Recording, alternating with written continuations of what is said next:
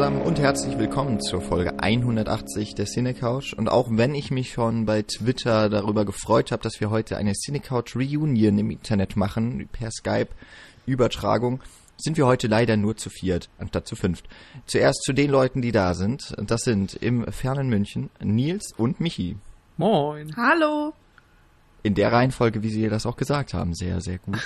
wir können's halt. Wir sind Profis. Und im nicht allzu fernen Worms, es kommt natürlich immer drauf an, von wo man das Ganze jetzt hört oder sieht, ist der Daniel. Wunderschönen guten Tag da draußen. Der Daniel kann noch eine kurze Ankündigung machen, falls bei ihm Nebengeräusche auftreten. Ja, tatsächlich. Also wenn ihr irgendein Knacken hinter mir hört äh, auf der Tonspur, das liegt dann tatsächlich an einem unfassbar luxuriösen Kamin, der sich in meinem Hintergrund befindet. Und äh, ich mache hier keinen Schabernack mit irgendwas äh, drumherum. Also stellt euch einfach vor, falls ihr das Knacken hört, dass es eine sehr, sehr beruhigende Note ist, die ihr hier im Podcast dazu geliefert bekommt und dann passt das schon. Oder stellt euch einfach vor, dass Daniel die ganze Zeit aus Spaß Bleistifte durchbricht. Wie ihr wollt. genau. genau. Sollte ich war extra bei der Ikea dafür. Sollte eine große Stille nachdem so ein Knacken mal war, passieren, könnte es auch sein, dass irgendwer umgefallen ist, weil der Stuhl zusammengebrochen ist. Das Vielleicht. wäre dann aber ein sehr lautes Knacken. Das wäre ein sehr lautes Knacken wahrscheinlich, ja. Und wahrscheinlich wäre es dann auch noch von anderen Gemo Geräuschen untermalt und gefolgt. Ja. Also ihr werdet den Unterschied zum Kamin hören, solltet ihr den Kamin überhaupt hören, in dieser vorweihnachtlichen Zeit, in der wir uns befinden, im Jahre 2016.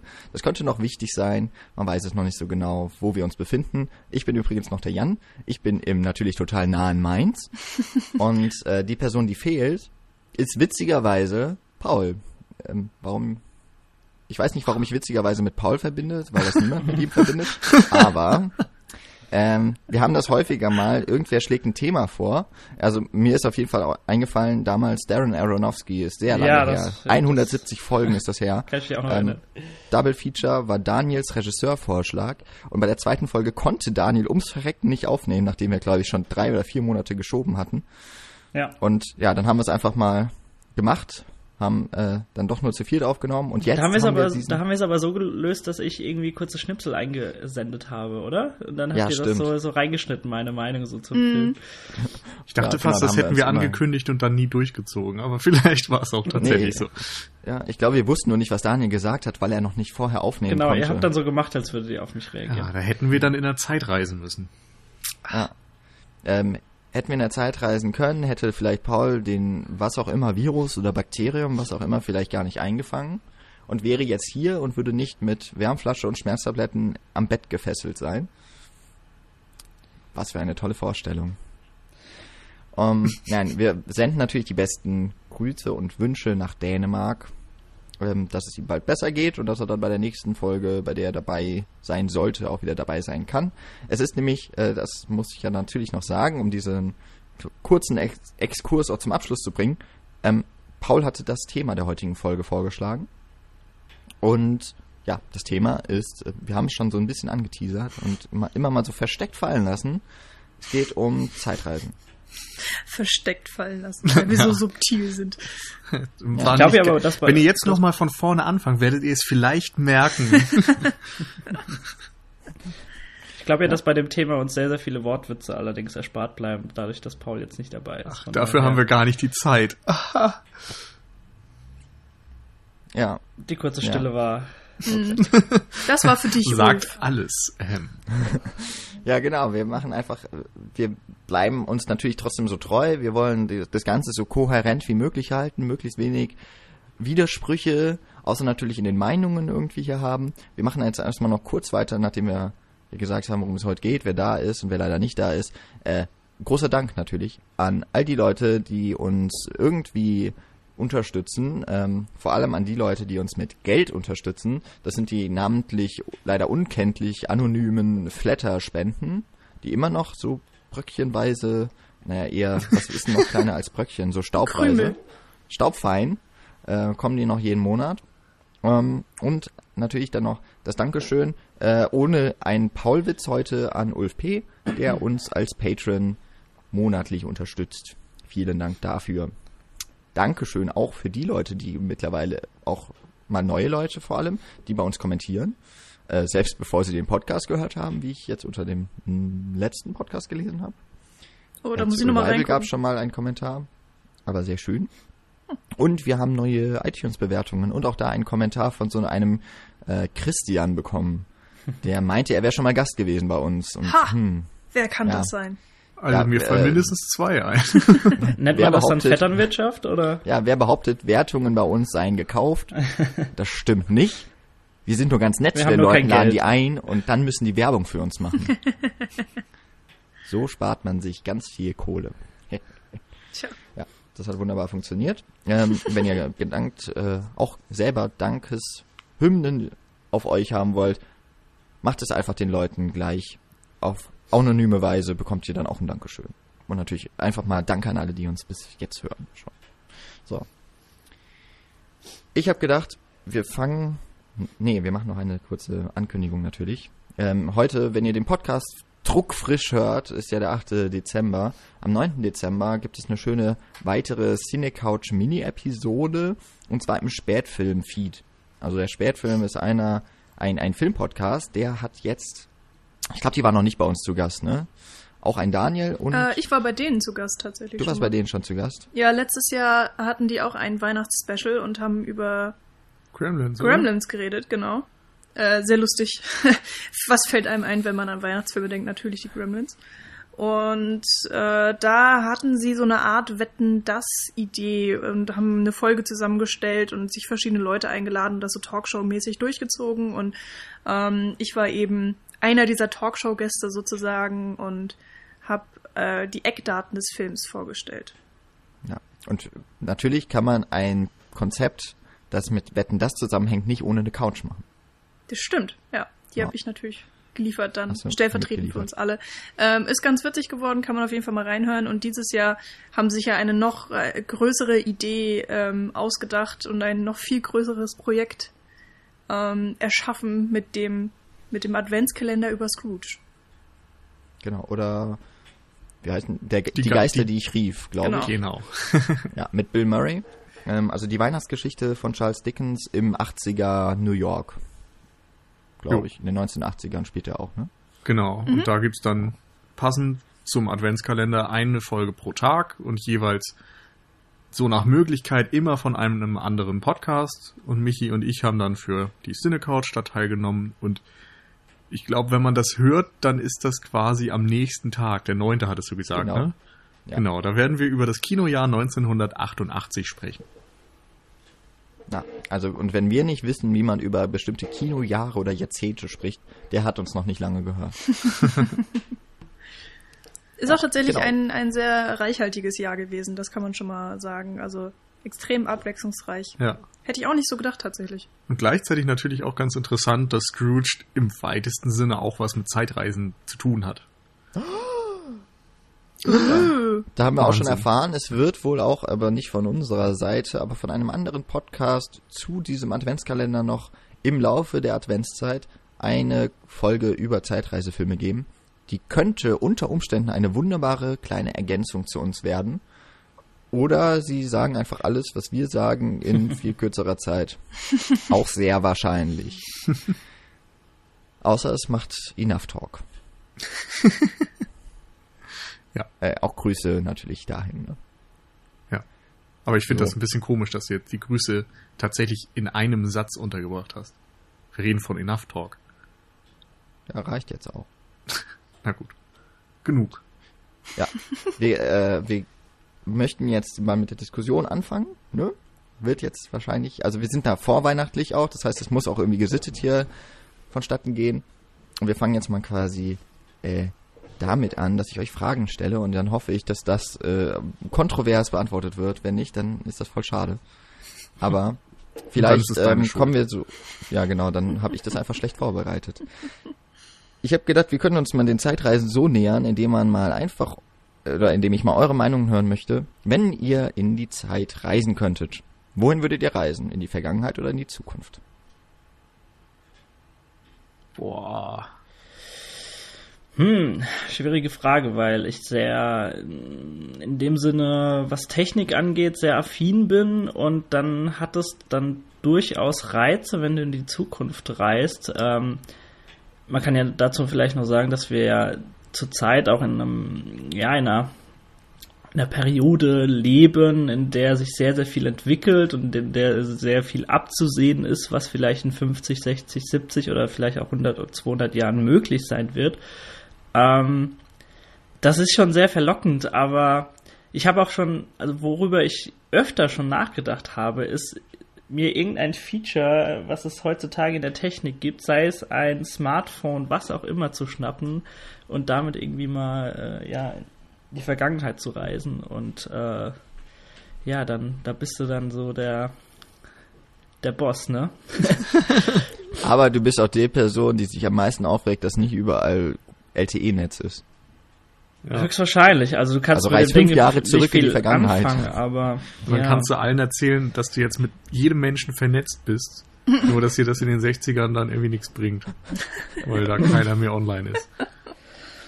Also ich weiß es nicht. Es ist schwer zu sagen, ne? Also ich weiß nicht, habt ihr da andere Meinungen noch dazu?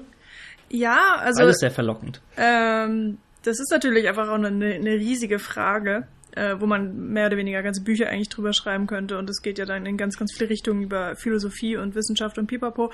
Ich würde mir dann auch erstmal die Frage stellen, wenn ich jetzt zum Beispiel in die Vergangenheit reise, ähm, in, in eine Zeit, äh, also an einen ein Moment, wo ich mich selbst sozusagen mir selbst begegnen würde.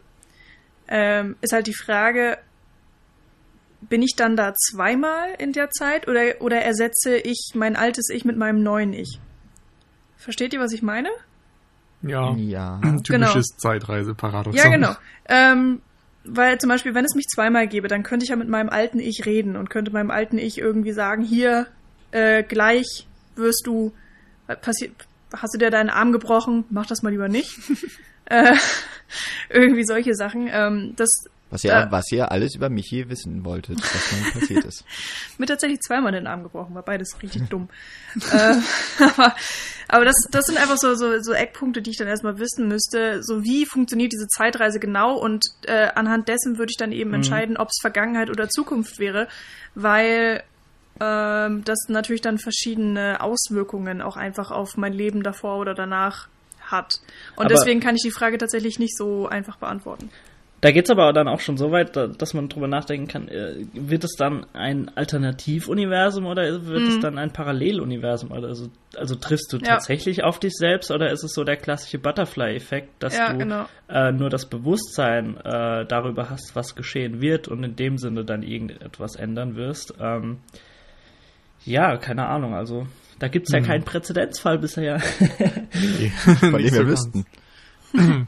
Also ich glaube, ich würde eigentlich in die Zukunft reisen, einfach aus Neugier, weil wenn ich an die Vergangenheit denke, dann, dann weiß ich ja viele Dinge. Also ich gehe da jetzt auch nicht unbedingt so ran, dass ich meine persönliche Vergangenheit ändern wollen würde, sondern dass ich zum Beispiel gerne dann vielleicht mal einen Tag lang in den 50ern leben würde, um zu gucken, wie das da alles vom Lebensgefühl war und aussah und die Straßen zu erleben und den ganzen Kram. Und das sind eben Dinge, die, die kann ich ja in Büchern nachlesen oder in Filmen anschauen mhm. oder so etwas. Wie die Zukunft aber tatsächlich aussieht, weiß ich nicht. Gleichzeitig hätte ich mittlerweile echt ein bisschen Schiss, wie die tatsächlich aussieht und ob ich dann mhm. irgendwie in so einem Minenfeld stehe und alles kaputt und so. Äh, übrigens auch lustige Sache einfach. Stellt euch mal vor, jemand hätte im Jahr 2000 die eine Zeitmaschine entwickelt und reist dann ins Jahr 2017 und Trump ist Präsident. Und, und dann war es Trump selber und denkt so, wow, gute Idee. das natürlich auch. Aber das ist, äh, ist, muss irgendwie sehr lustig sein. Ja, total lustig. also verquer auf eine Art. Das ist so, so ein bisschen Idiocracy-mäßig. Hm. Da haben ja auch alle Leute im Netz drüber geredet. Oh, okay. Äh, Jan, wohin würdest du denn reisen? Ja, ja, so richtig. Ich habe natürlich eigentlich ja gehofft, wir würden jetzt nicht so viel diskutieren. Das ist natürlich äh, eine eine Utopie, die ich mir erdacht habe, dass ihr tatsächlich eine Antwort habt. Ich möchte in die Zukunft, ich möchte in die Vergangenheit und ich wollte. Ähm, ja, ist natürlich nicht so einfach. Ich glaube aber, dass mich die Vergangenheit ein bisschen mehr reizen würde, aber eben nicht so die, die Jahre, in denen ich gelebt habe, mhm, genau. sondern wirklich so viel weiter zurück. Also, also was heißt viel weiter, so 100 Jahre mal mindestens, na, obwohl da war ist so viel mit Krieg. Aber vielleicht so 200 Jahre oder sowas. Oder eben in die Zeit, wo zum Beispiel so die ersten Gedanken kamen, wie könnten denn Zeitreisen aussehen? Dann wären wir so Ende 19. Jahrhundert. Überhaupt Mhm. Ist das eigentlich auch eine ganz spannende Epoche so. Ist bestimmt auch super dreckig und ekelhaft alles. Mhm. Ja, aber als Und- weißer Mann hast du da definitiv glaube ich, einen guten, guten Stand. Ja, ne, also das ist natürlich. ich würde jetzt Ja, persönlich das kommt nicht unbedingt auf den Zeit Stand zurückreisen. drauf an, glaube ich. Ja, das Also ich natürlich. ich schätz mal, wenn Ich ich, im, bleich. Tiefen, im tiefen Mittelalter lande mit meinem iPhone, werde ich wahrscheinlich eher verbrannt als Hexe. Ja. Ja. Ja. also es gibt auch gefährliche äh, Jahrhunderte, da muss man echt Äh, aufpassen. Es kann dir aber genauso passieren, wenn du in die Zukunft reist, weil dann haben auf, äh, aus irgendwelchen Gründen alle auf einmal eine orange Hautfarbe und du nicht. Und dann sagst du, oh mein Gott, der hat Du keine hast orange schon das Haut. Trump-Motto heute, ne? Genau. Ja, das Ding ist, wir haben Mandarinen auf dem Tisch und das, das war dann tatsächlich so die erste Farbe, die mir hier aufkam. Dementsprechend die zweite Frage wäre so ein bisschen Anschluss gewesen, nämlich was würdet ihr dann dort verändern oder tun? Aber jetzt habt ihr mir nicht so ganz eindeutig sagen können, was wollt ihr eigentlich oder wo wollt ihr eigentlich hin? Aber wir haben auf jeden Fall mit der Frage ja schon mal so ein paar Dinge aufgeworfen, Mhm. vielleicht auch, weil wir Zeitreisefilme kennen. Auf eine Art so haben wir das ja passieren auch beantwortet. Also Michi hat gesagt, sie würde ihre persönliche Vergangenheit, so irgendwelche Unfälle oder so vermeiden. Und Ja, wenn das ginge. ne, Ja. das ist ja schon mal eine ziemlich Ja. klare Aussage. Bei mir ist es eher so, Ja. wenn ich in die Zukunft gehe, würde ich vielleicht erstmal hoffen, dass alles okay ist und dann schauen, ob man was verändern muss. Äh, und dann gucke ich mir natürlich die Aktienkurse an. Sehr guter Mann. genau, und ja, was die Vergangenheit angeht, ist es, glaube ich, da bin ich so ein bisschen d'accord mit Jan. Also da geht es vorrangig vielleicht auch so ein bisschen drum, so, so ein Lebensgefühl aufzuschnappen und zu verinnerlichen. Wie war das damals? Äh, vielleicht so dieses klassische Ding, was vielleicht auch bei Midnight in Paris so äh, dann passiert. Also da ist es ja tats tatsächlich so, da, wo, wo reist er dahin? Sind es die Äh, die, die 20er, oder? Ja, irgendwie sowas. Ja, sind das die 20er? Weil es gibt ja dann tatsächlich dann auch äh, Mario, Marion Cotillard, die dann in dieser Zeit sagt, sie würde gerne in der äh, Zeit davor leben, weil die viel, viel besser war als die jetzige. Ähm, also es ist so, so ein nostalgisch, so eine nostalgische Verklärtheit über, über ein Jahrzehnt meistens, was schon sehr, sehr lange rum ist, hat, glaube ich, jeder und es wäre auf jeden Fall faszinierend, so ein Lebensgefühl aufzuschnappen, wie es früher war. Hm. Ja. Aber wahrscheinlich genau das würde nämlich passieren, man würde dann doch nur wieder in eine Zeit kommen und alle würden sagen, früher war alles besser. Ja, definitiv. Wie in den 90ern. Da war die Welt noch in Ordnung. Glaube ich. Weiß ich nicht. Naja. Aber äh, genau, wir haben da jetzt im Grunde ja trotzdem schon so ein paar Dinge wie Paradoxon, ein Kontinuum, ein Paralleluniversum, Butterfly ähm, oder parallele Zeitstränge, überhaupt Zeitstränge und sowas alles aufgeworfen, Dinge, die in der Zukunft eben auch so der Wille irgendwie einfach zu sehen, wie sieht es dann aus, was gibt es für Techniken, was äh, passiert auch gesellschaftlich, dass man vielleicht auch dann wieder zurückgehen würde, denke ich mal, dass das auch so gemeint ist, wenn, also zum einen, um sich natürlich zu bereichern, das würde ich natürlich auch tun, also ne, Aktienkurse, es Natürlich. gibt so einen Film, da werden, da wird sich so ein ein, ein Almanach mitgenommen, in dem alle Sportergebnisse drinstehen, so ah, von einem, von einem Jahrhundert. Ist natürlich auch ganz lukrativ so für Wettspiel. Ähm, und dann eben zu gucken, vielleicht auch, wie kann man dann wieder in seiner Zeit was dafür tun, dass es nicht so kommt. Kann man, und dann kommen ja im Grunde so die Fragen, kann man überhaupt was verändern? Äh, ist nicht alles schon vorgegeben? Wir haben, äh, da gibt's verschiedene Philosophien ja drüber. Ähm, Schicksal wäre ja auch zum Beispiel ein Begriff, der meiner Meinung nach sehr stark mit Zeitreisen und mit der Faszination von Zeitreisen in Verbindung steht.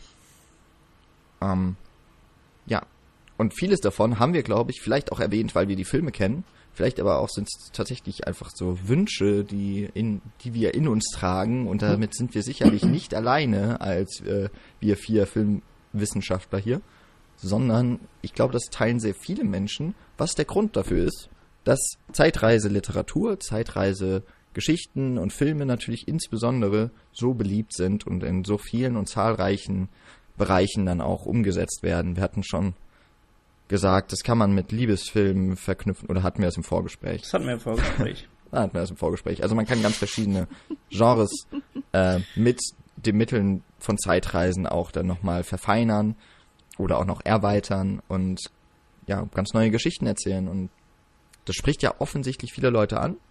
Und das ist ja auch so einer der Gründe, warum wir da heu darüber heute auch sprechen wollen. Ich glaube, das ist einer dieser Dinge, die so groß sind und, und so viele Möglichkeiten beinhalten, dass sie äh, für fast jeden auf eine Art interessant sind, weil jeder vielleicht mit Zeitreise oder mit Zeitveränderungen, ähm, Zeitsprüngen etwas anderes verbindet und, und so seine eigenen ja, Sachen sich auch vorstellt. Dass, ähm,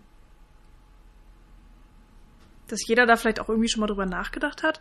Und das, obwohl es auf eine Art unmöglich scheint. Also ich meine, selbst die Wissenschaft hat äh, schon sehr lange in diese Richtung experimentiert und versucht, äh, die, die tatsächlichen Arten der Zeitreise irgendwie herauszufinden durch irgendwelche Wurmlöcher oder schwarzen Löcher oder was auch immer.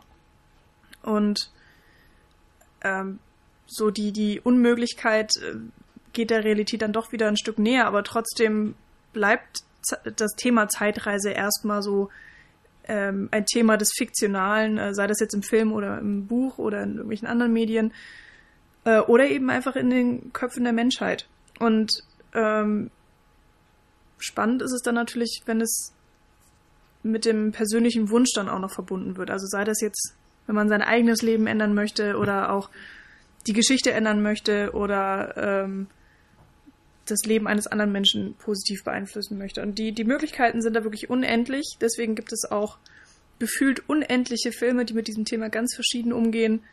Und ähm, ich weiß auch gar nicht, inwiefern wir das im Podcast, wahrscheinlich können wir es gar nicht alles zusammenbringen, aber vielleicht können wir so ein bisschen so einen Ausblick liefern, was alles überhaupt möglich ist mit dem mhm. Thema und mit dem Medium Film eben auch. Gleichermaßen gibt es ja aber auch so, so ich würde es vielleicht mal als gewisse Grundkonstanten des äh, Zeitreisefilms äh, betiteln, in gewisser Weise so Dinge wie dann auch ein Butterfly-Effekt, äh, den wir jetzt auch schon in die Runde geschmissen haben. Also damit spielen ja sehr, sehr viele Filme, nicht nur der namensgebende Butterfly-Effekt mit äh, Ashton Kutcher. Ähm, ja, das, das du Dinge, die, die du quasi in irgendeiner anderen Zeit äh, in der Vergangenheit veränderst, dass die auch irgendeine fatale Auswirkung nehmen werden, selbst wenn es die kleinsten Veränderungen sind. Und dann äh, sind wir natürlich dann auch schon wieder so bei der Diskussion Alternativuniversen, Paralleluniversen und so weiter. Und ähm, das sind auf jeden Fall so ja, so gewisse Punkte, äh, an denen sich sehr, sehr viele Filme zumindest so mit einem gewissen Gerüst entlanghangeln können und was auch produktiv in diesem Sinne ist, dass es sowas gibt. Also, warum ich Zeitreise oder warum ich das, ähm, das Thema der Folge auch mit befürwortet habe und auch sehr froh bin, dass wir es mal besprechen. Das ist ja schon sehr lange in der Diskussion gewesen ich hatte ein Seminar zu einem Regisseur äh, mit dem Namen Alain René, der ist, glaube ich, letztes Jahr oder vor zwei Jahren verstorben, hat sehr viele Filme gemacht. Und der hat sich auch immer wieder mit so, äh, ja, also er hat auch einen Zeitreisefilm gedreht, den ich leider nicht gesehen habe, aber in der Seminarsitzung zu diesem Film haben wir sehr viel über Zeitreisen generell gesprochen und äh, überraschend viel über Back to the Future. Ähm, was sehr schön war. Wir haben, wir sind auch weit abgeschweift, wie Flugzeuge funktionieren beispielsweise.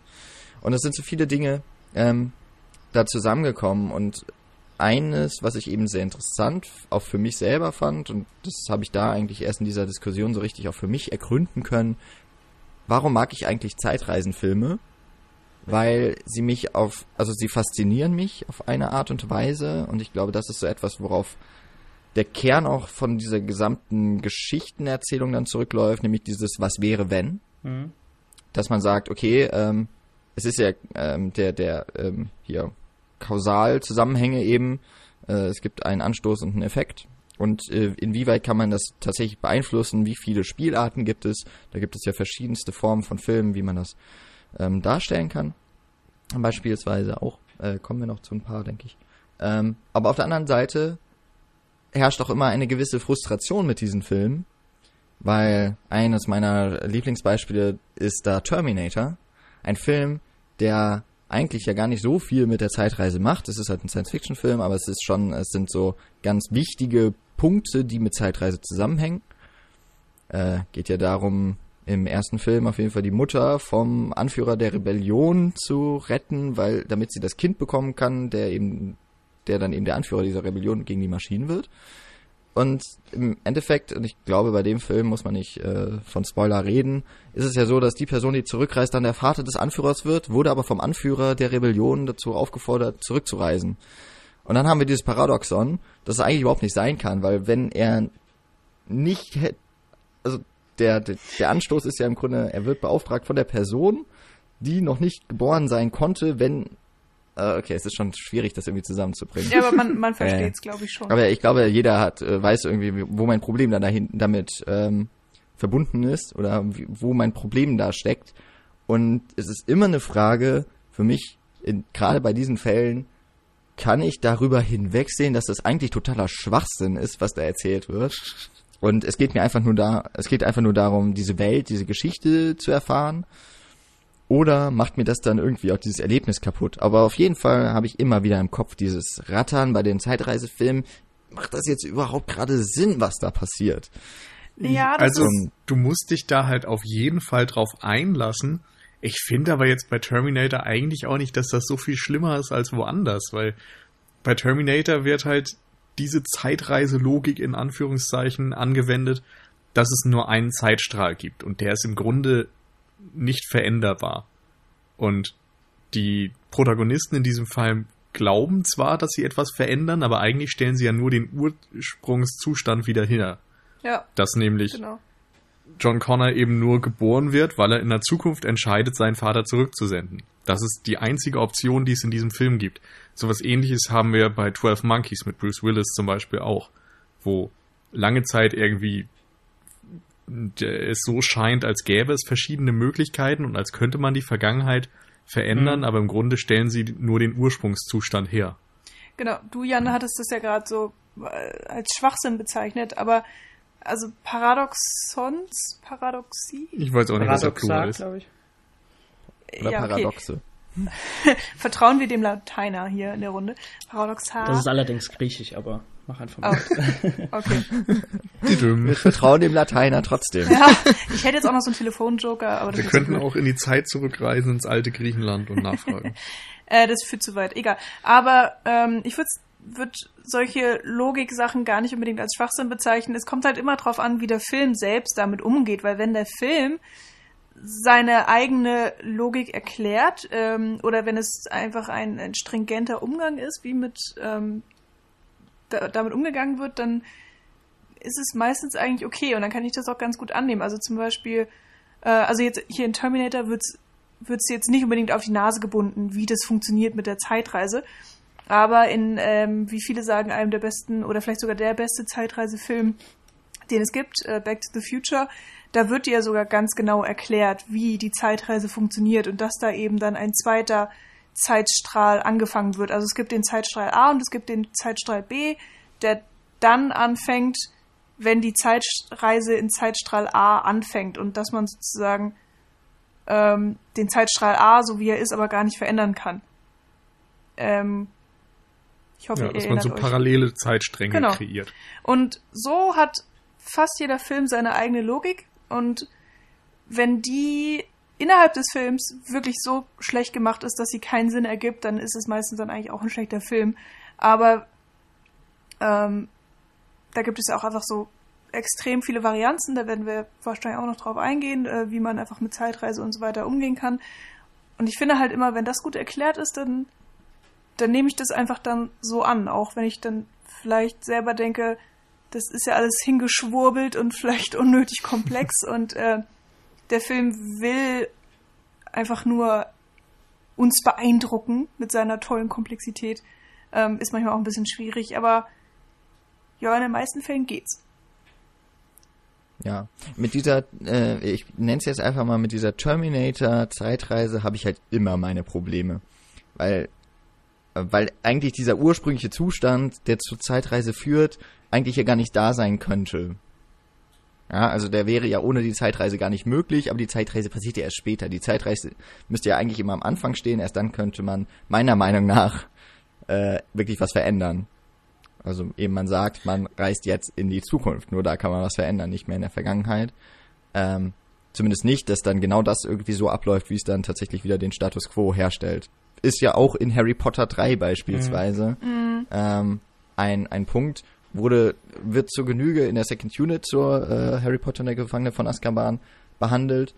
Äh, eine sehr unterhaltsame Folge in dem äh, Zusammenhang nochmal erwähnt. Ähm, wo das ja im Grunde auch passiert. Also, ne, da Harry mit dem Patronus, den er vorher nicht erschaffen konnte, aber erst dann, weil er gesehen hat, dass er ja da war, dann kann er auf einmal den Patronus erschaffen, nachdem er zurückgereist ist. Es ist aber auch wieder so das Ding, eigentlich hätte es trotzdem alles so nicht passieren können, aber es wird sehr gut ausgeführt, so wie es dann passiert.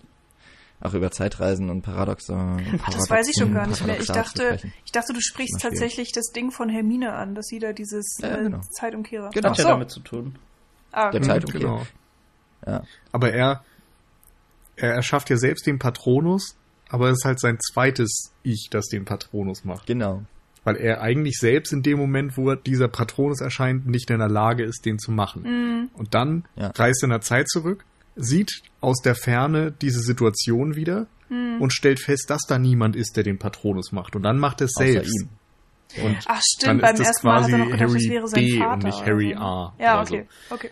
Und Genau. genau das ist es. Und ich, ich sehe es halt so ein bisschen wie ein Filmstreifen, sag ich mal. Also die, wenn man sich die Zeitlinie als einen Filmstreifen vorstellt, und dann hast du einmal bei Terminator jetzt den Zeitstreifen, wo John Connor äh, geboren wird und so weiter. Und der existiert nur, weil jemand, also in dem Fall dann Kyle Reese, in der Zeit zurückgereist ist und ihn gezeugt hat. Und dieser Zeitstreifen, der neue quasi, wird einfach über den alten drüber geklebt. Mhm. Und dann existiert halt nur dieser eine Zeitstrahl. Hm. Das, das ist einfach dann der eine bestehende Zeitstrahl. Und natürlich macht es irgendwie nur bedingt Sinn, wie man dazu kommt. Aber auf der anderen Seite macht halt auch Back to the Future nur bedingt Sinn, weil man da auch wieder hinnehmen muss, dass es unterschiedliche parallele Zeitstränge gibt, durch die man ist reisen kann und dass man mit dem Auto hin und her fährt. Also das ist halt auch nur begrenzt logisch. Es ist irgendwie nachvollziehbar, es ist in sich schlüssig, aber äh, ich weiß nicht, da musst du auch sehr viel hinnehmen erstmal. Ich finde aber wirklich, dass Back to the Future 2, das ist ja dann das, wo das überhaupt erst aufgetan wird mit ne, parallelen Zeitlinien. Und das, finde ich, ist wirklich nach wie vor die beste ähm, Erklärung für Zeitreisefilme überhaupt. Also die ja, vielleicht haben, ist es das Beste, aber es geht. ist ja immer noch nicht so, dass du also wenn es perfekt wäre, dann müsste es jetzt einen Wissenschaftler geben, der das nachbaut. ja, das, ja, das ist ja eine Es andere ist halt Sache. physikalisch immer noch nicht sicher, ob das möglich ist und Nee. wie das möglich ist. Das und ist- dadurch ja ist, noch mal es halt Science Fiction. Es ist irgendwie immer noch wat, was, was nicht naheliegendes. Und da du eben nicht weißt, wie Zeitreise funktionieren kann, finde ich, ist diese Theorie mit unterschiedlichen Zeitebenen, unterschiedlichen Zeitsträngen auch etwas, wo man jetzt sagen kann, okay, das kann ich persönlich vielleicht besser annehmen, aber es ist nicht automatisch besser als der eine Zeitstrang. Aber dann haben wir ja jetzt gerade, das ist ja ganz gut. Wir haben ja jetzt im Grunde so zwei wichtige Punkte schon mal herausgearbeitet. Nämlich, ähm, zum einen, das ist aber eigentlich auch vorausgesetzt, natürlich ist Zeitreise Science Fiction. Damit hätten wir es ja schon mal in einem, in einen Genre-Zusammenhang gesetzt, der, aus dem es entstammt. Und ähm, man kann natürlich darüber streiten, oder was heißt streiten, das ist ja eigentlich logisch. Also, es gibt keine Zeitreise in unserer realen Welt. Dementsprechend ist alles das, was im Film da gemacht wird, ist natürlich totaler Humbug. Also aus dem DeLorean einen, eine Zeitreisemaschine zu bauen, ist ja einfach nicht möglich. Zumindest bis heute nicht. Ähm, dass das, dass das natürlich weit hergeholt ist und so weiter, ist klar. Dann gibt es aber für mich, und das ist so das, was ich kritisieren würde bei eben diesen Zeitreise-Schemata von ein, eines Terminators, eines Harry Potter 3, ähm, dass das auf der erzählerischen Ebene zwar oberflächlich funktionieren mag, aber eigentlich in sich gar nicht logisch wäre.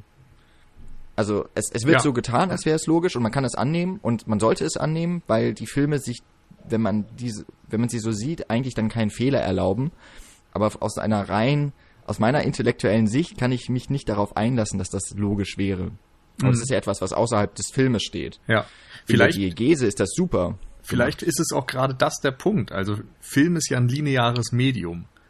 Also du, du siehst ja dann anderthalb Stunden oder zwei Stunden lineare ablaufende Zeit.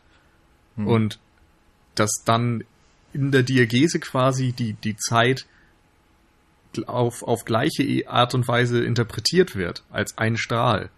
Das finde ich passt dann wieder ganz gut zusammen. Das ist ja sehr meta. Ein bisschen. Aber ich finde deine Erklärung trotzdem auch mit dem Filmstreifen, alleine weil Filmstreifen vorkommt, das ist ja schon mal auch eine sehr schöne und mit der kann ich mich auch irgendwie, also ich kann die schon irgendwie verstehen. Also ich kann mich auch einfach gut drauf einlassen. Ich sag ja nicht, dass es keine Problematik bietet. Aber das, das Schöne eben, oder das, was für mich so herausfordernd und interessant macht, diese Filme zu gucken, ist eben genau diese Reibung, die bei mir dann entsteht. Weil ich so denke, ah, eigentlich ah, ist das doch irgendwie. Es ist so ein bisschen wie bei äh, David Lynch-Filmen, wo ich auch denke, ja, ich möchte jetzt eigentlich irgendwie komplett verstehen, aber es, eigentlich ist es ja auch darauf ausgelegt, dass ich es nicht verstehen kann. Ja. Und diese Reibung, ähm, einmal eben die Faszination auch an diesem Übernatürlichen, äh, sowohl bei Lynch als auch bei Zeitreisefilmen. Eigentlich wäre es mal cool, wenn er einen machen würde, so einen richtigen. Also man könnte drüber streiten ja beispielsweise, ob Lost Highway ein Zeitreisefilm ist. Ähm, und ähm, genau, und Zeitreisefilme, die haben eben beide so dieses, dieses Potenzial bei mir, das so einen Konflikt in mir aus, auslösen kann. Hm. Bei, bei den Filmen, die wir jetzt schon angesprochen hatten, äh, spielt ja auch so ein bisschen das mit rein, mit, mit dieser selbsterfüllenden Prophezeiung. Also es passt jetzt nicht so hundertprozentig, aber eigentlich, so die Leute versuchen die Vergangenheit zu verändern, aber im Endeffekt muss ja eben doch alles genauso passieren, wie es schon passiert ist. Hm? Das ist ja einfach genau auch so ein bisschen dieses Paradoxon und das finde ich total spannend. Ähm, und vor allen Dingen finde ich es immer dann spannend, wenn es auch so ein bisschen so ein, als Auflösung im Film dargestellt wird, weil Also Ähm. Terminator 12 Monkeys und so weiter. Genau.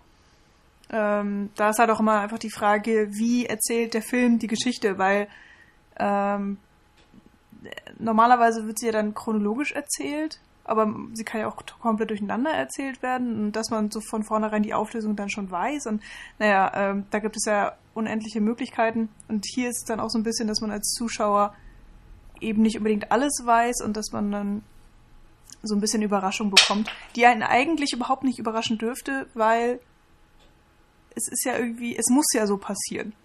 Auf eine Art. Ja, die Überraschung ist, dass es keine Überraschung gibt, dass es keine Veränderung gibt. Ja, ist ne? komisch, oder? Ist irgendwie witzig. Also ja, ich, es, es ist ja auch so ein Stück sowas. weit äh, die Gewohnheit beim Filmeschauen. Also das Ende sorgt, eines Films sorgt ja oft dafür, dass du neu auf Dinge siehst, dass eine Mhm. Veränderung eingetreten ist, dass sich der Charakter einer Figur verändert hat oder ihr Schicksal anders aussieht als zu Beginn. Und insofern, dass diese Erwartungshaltung ja auch unterlaufen wird, ähm, ist es natürlich wieder eine Überraschung. Das ist auch wieder ein bisschen Meta. was ich so sehe bei bei Zeitreisefilmen sind ja auch äh, grundsätzlich so zwei Philosophien. Die eine haben wir jetzt schon einigermaßen ausführlich besprochen, ist so die, die dem Glauben folgt, dass unser Handeln eigentlich vorhergesehen ist. Ja. Also, ne, sprich Schicksal oder Determinismus.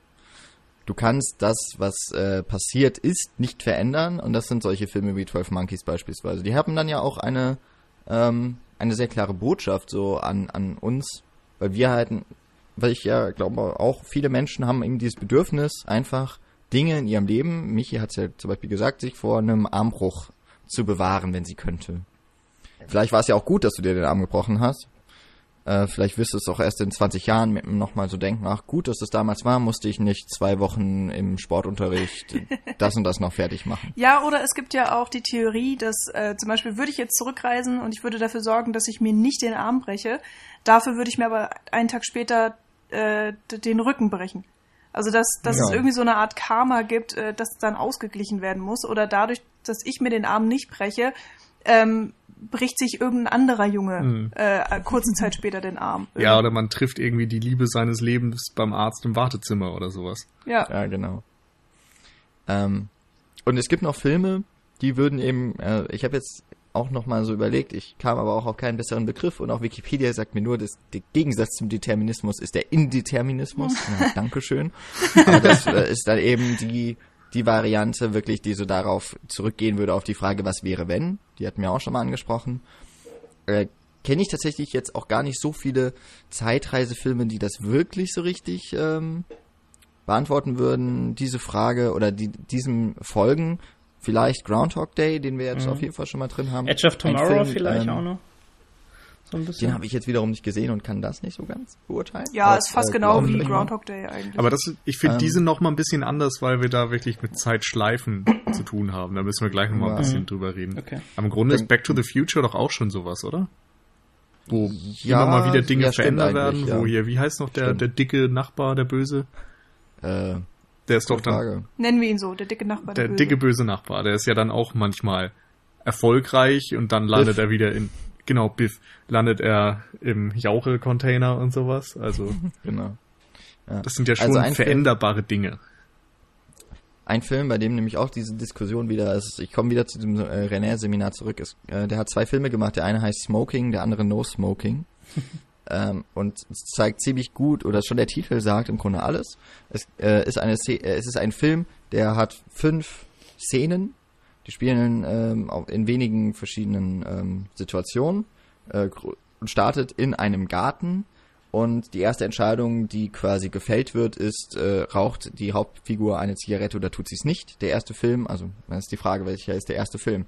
Wir haben erst Smoking gesehen, im Smoking raucht sie und dann kommen die Ereignisse immer wieder, es gibt äh, diese Entscheidungen, die ähm, quasi Ja und Nein erlauben, immer wieder.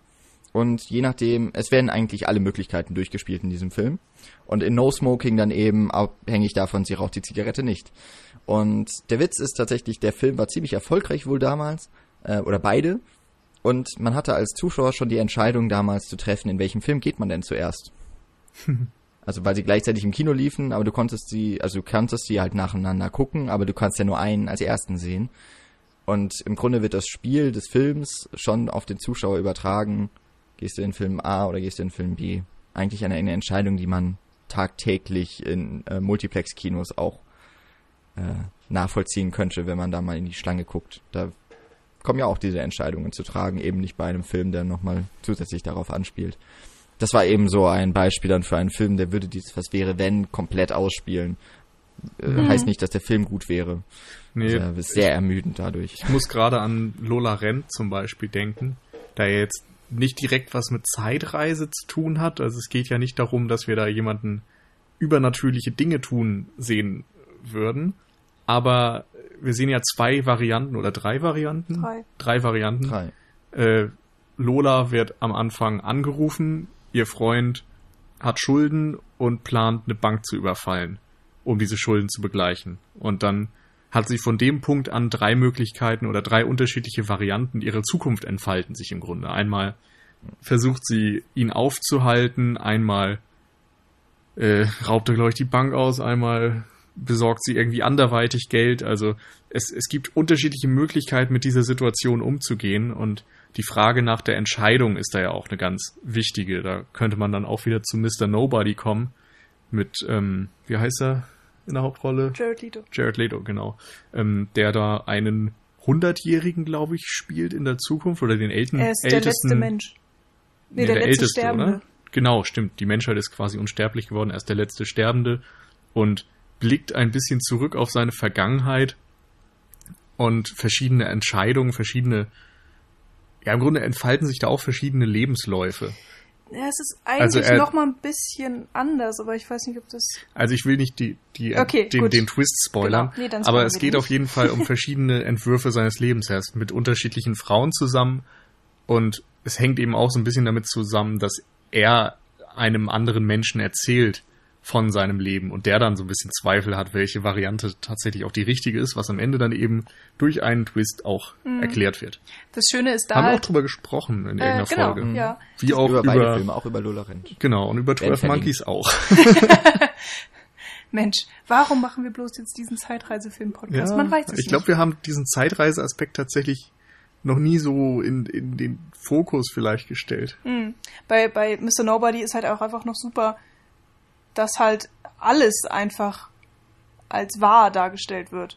Also Mhm. alles ist möglich und kann möglich sein. Ja. Und, und ist es im Endeffekt auch, weil es, äh, ja, so wie der Film es präsentiert, also der hat eine Weil unfassbare. Möglichkeiten sind auch irgendwie. Genau, er hat eine, eine extrem gute Logik, die er da anbringt, die man als Zuschauer dann auch verstehen kann. Also vor allen Dingen auch, Mhm. bei der, bei der, am Ende des Films und dann bei der zweiten Sichtung, es ergibt einfach alles Sinn und du sitzt da und bist so begeistert, weil der Wobei Film so schlau damit tatsächlich umgeht. dann auch relativ einfach ist. Ja, aber, es ist, dadurch, dass Ja. es ja so einfach ist, ist es umso besser.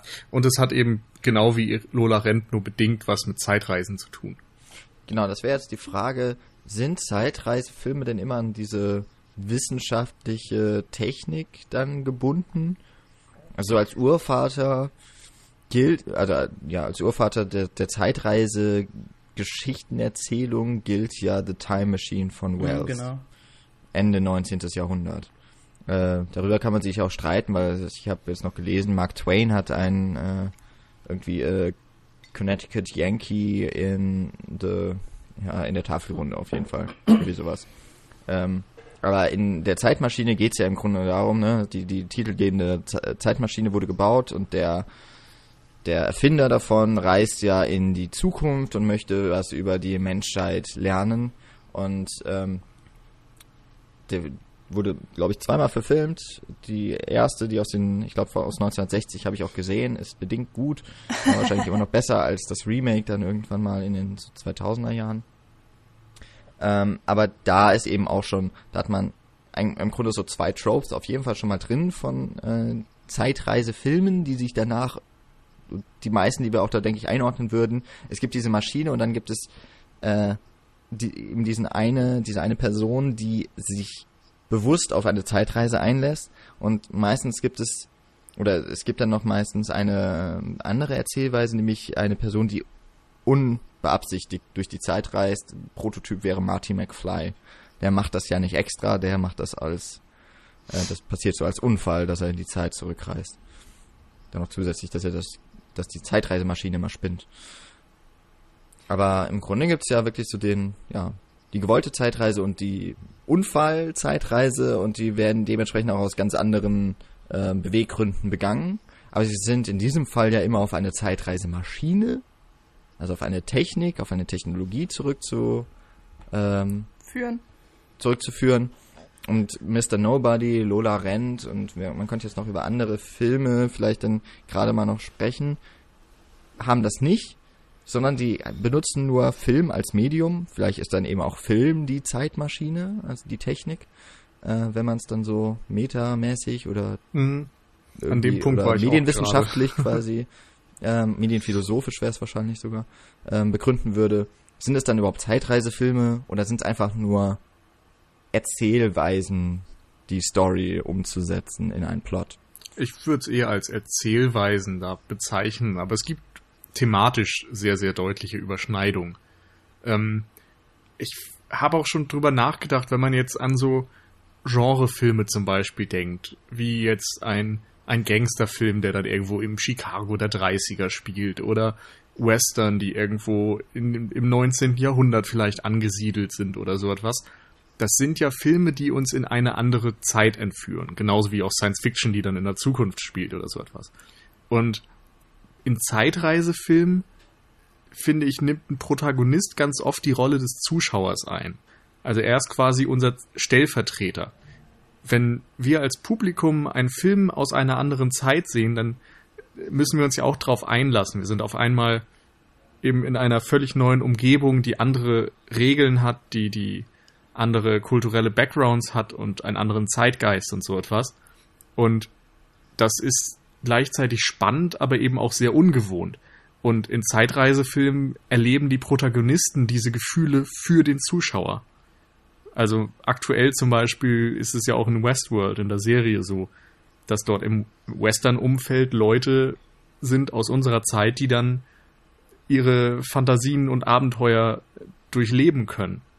Marty McFly ist auch ganz typisch, der dann in den 50s auf einmal mit diesen anderen sexuellen Moralvorstellungen konfrontiert wird und die Rockmusik in die 50er bringt und so etwas und in der Zukunft natürlich genauso dann ähm, überrascht ist, dass im Kino der Weiße Hai Teil 13 läuft oder so etwas. Und insofern finde ich, ist da schon etwas sehr, äh, ja, metamäßiges in diesem Film drin. Es geht immer um das Medium und, und die Rolle des Publikums und der Stellvertreter und so weiter. wenn man jetzt solche Filme hat, wo eine Zeitreisemaschine in irgendeiner Form vorherrscht, dann ist es ja auch immer ein, ein extrem aktiver Vorgang. Also du hast dann irgendeine Person oder eine Institution, die äh, Zeitreise möglich macht äh, oder diese anbietet in irgendeiner Form und dann ähm, muss sich der Hauptcharakter dann entscheiden, okay, was mache ich damit oder inwiefern ähm, hat er mit dieser Zeitreise oder mit der Maschine an sich Berührungspunkte und das ist immer ähm, nochmal ein ganz anderer Blickwinkel der Geschichte. Ähm, jetzt bei der Zeitmaschine oder zum Beispiel Looper jetzt auch. Äh, und in den Filmen, wo, wo man diese Maschine nicht hat, äh, ist es dann eher so eine Frage der Zeitwahrnehmung. Also bei Dr. Nobody zum Beispiel, ähm, wenn man den Film dann kennt, dann merkt man, okay, eigentlich ist es, ja, es ist wirklich nur eine, eine veränderte Zeitwahrnehmung auf eine Art und ähm, da hat es dann auch immer sehr viel mit dem Charakter zu tun, also mit der, mit der Figur und mit den ähm, persönlichen Problemen dieser Figur und wie die damit umgeht und ähm, wie da Zeitreise auf irgendeine Art auch eine Rolle spielt. Mhm. Und äh, das ist dann immer ganz interessant. Also ich kann mir vorstellen, dass solche Filme vielleicht entstehen, dass der Schreiberling denkt, okay, ich habe jetzt eine Figur, die hat das und das Problem. Wie kann ich dieses Problem auf eine sehr interessante Art und Weise erzählen äh, und möchte dann irgendwie diese, diese zeitperplexen Sachen damit reinbringen und so entsteht dann ein Mr. Nobody-Film. Und bei Zeitreisefilmen mit so einer Maschine ist es dann, glaube ich, so ein bisschen, habe ich das Gefühl, andersrum, dass man denkt, okay, ich habe die Maschine, die kann das. Wie kann ich aus diesem, ähm, dieser Grundausgangslage äh, eine spannende Geschichte bauen? Hm. Also weiß ich natürlich nicht, ob es so ist, aber ich habe immer so ein bisschen das Gefühl, dass vielleicht ähm, die. Also es gibt auf jeden Fall Unterschiede, inwieweit die Technik im Vordergrund mhm, steht und definitiv. diese Wissenschaft, wie das funktioniert und auf der anderen Seite einfach, wo es rein um, um eine Story und die äh, Charaktere geht. Wenn wir allerdings jetzt, jetzt, Beispiel wieder Midnight in Paris zum Beispiel, da mhm. ist es ja einfach zufällig so, oder? Dass er in irgendein Café geht und dann ist Ja, ich glaube, er wird ja von dieser Paris Kutsche der 20er. oder so, ne? Ja, oder sowas. Weil also da, da ist überhaupt keine Maschine. Da gerade in die Straßen begibt. Oder ähm, About Time zum Beispiel. Ja, genau. Wäre auch noch so ein Beispiel, wo es einfach es geht halt. Wenn wir, du kannst eine Zeitreise und dann macht man Wenn wir gerade auch so ein bisschen darüber reden, ob es vielleicht auch dann so eine, ja, vielleicht so eine, so eine, so eine medienphilosophischer Hintergrund dahinter steckt und äh, es das Medium einfach sehr, sehr günstig dafür ist, verschiedene Erzählweisen zu präsentieren, äh, passt vielleicht hier konkret gerade einfach mal äh, die Frage, ob ihr so einen Film wie Memento beispielsweise als Zeitreisefilm verstehen würdet. Also ich persönlich nicht. Mhm. Ich finde, das ist einfach ein Experiment, wo man eben in, in den Kopf oder in die Zeitwahrnehmung des Protagonisten versetzt wird. Ja, das ist einfach, ähm, ich denke auch nicht, dass es ein Zeitreisefilm ist, es ist einfach eine extrem interessa interessante mhm. Spielerei mit, ähm, mit der I dieser Idee, dass er alle zehn Minuten oder was es ist, alles vergisst.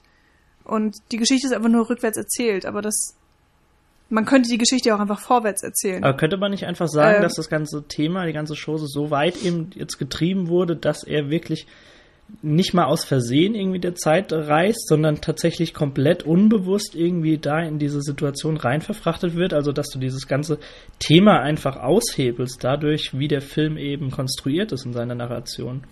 Also, dass das ganze Thema Zeitreise einfach noch eine Ecke weitergetrieben wurde. Also, natürlich, ich bin da äh, von, von den Argumenten auch auf jeden Fall bei euch äh, auf eurer mhm. Seite. Dennoch ist es ja vielleicht ein interessanter Punkt, über den man so ein bisschen diskutieren kann. Es ist halt so schwierig, ja. weil Memento da extrem rausfällt mhm. aus allem anderen, was wir bisher besprochen haben. Mhm. Wobei, wie gesagt, ich finde halt Lola Renn zum Beispiel ist jetzt auch kein Zeitreisefilm. Aber genau, er bietet eben, nicht, wenn man so will, drei unterschiedliche Zeitstränge, wie man sie jetzt bei einem Zurück in die Zukunft direkt angesprochen hat. Mhm. Also es entfalten sich unterschiedliche Möglichkeiten. Bei Smoking, No Smoking entfalten sich auch unterschiedliche Möglichkeiten. Insofern gibt es eben ja einfach diese der, der Entscheidungsprozess wird ja im Grunde dann erzählt.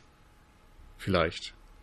Hm. Und das ist was anderes als eine direkt im Film stattfindende Zeitreise, bei der sich die Protagonisten ja dann auch jedes Mal bewusst sind, dass sie in der Mhm. Zeit gereist sind. Während in Lola Rent es einfach drei verschiedene Geschichten sind, wie sich ein Geschehen entfalten könnte. Und bei Memento genauso, da entfaltet sich ja einfach ein Geschehen, was nur zeitlich zerstückelt wird. Ja, also bei Memento würde ich auch sagen, es ist halt ein Experiment, eine, ein Gefühl der, des Protagonisten auf den Zuschauer zu übertragen, das meiner Meinung nach nicht so ganz funktioniert. Man muss ja immer mal ein bisschen Nolan haten, ne, so im Podcast. Muss ja immer mal sein. Ähm, Irgendwann weil, kriegst du weil deinen im Grunde Podcast auch das, das Konzept, das Konzept, dass er ja so immer nur einen bestimmten, dass er sein Kurzzeitgedächtnis, dass das nur eine bestimmte äh, Zeit lang hält und dass er danach nicht mehr weiß, was passiert. Das funktioniert ja eine Szene genau lang und danach geht ja der Film, äh, bewegt sich der Film ja trotzdem von seinem Protagonisten weg, weil eigentlich weiß ja der Protagonist nach wie vor nicht, was davor passiert ist. You know what I mean? Nee? Nee. Also, naja, im Grunde müsste der Film nach der ersten Szene fertig sein, weil viel mehr weiß ja der Protagonist nie. Ah, aber darum geht's nicht. Aber egal. Naja, doch. Ja, natürlich Tut- geht's nicht. Natürlich. Er hat ja sein Langzeitgedächtnis. Ja, aber wir stehen ja, Ja, ja außerhalb davon. Also es gibt ja sogar auch zwei Erzählstränge. Es gibt ja auch den zweiten Erzählstrang, wo Ja, er auf ist- dem Bett sitzt und telefoniert. Den Den würde ich jetzt sowieso erstmal ausklammern, zumindest, wenn wir Ja. davon reden. Aber der Ja. Protagonist, den dieser Leonard, der hat doch sein Langzeitgedächtnis, nur sein Kurzzeitgedächtnis hat er nicht mehr. Ja. Ja, also ich verstehe den Kritikpunkt, den du ja meinst, Jan, tatsächlich, aber aber Ins- warum ich meine, sollte man den insofern Rest er, nicht zeigen sollen? Es ist doch auch nicht so, dass er nichts mehr wissen könnte, weil er immer noch sein Langzeitgedächtnis hat, zu jeder Zeit in diesem Film. Nur die, die erste Szene hat er dann natürlich in der zweiten wieder vergessen. Die zweite Szene hat er dann in der dritten wieder vergessen und so weiter. Glaube ich. Also ich finde, es ist genauso wie zu sagen, ähm, Also so, ein, ein so präsentiert sich dieser Film.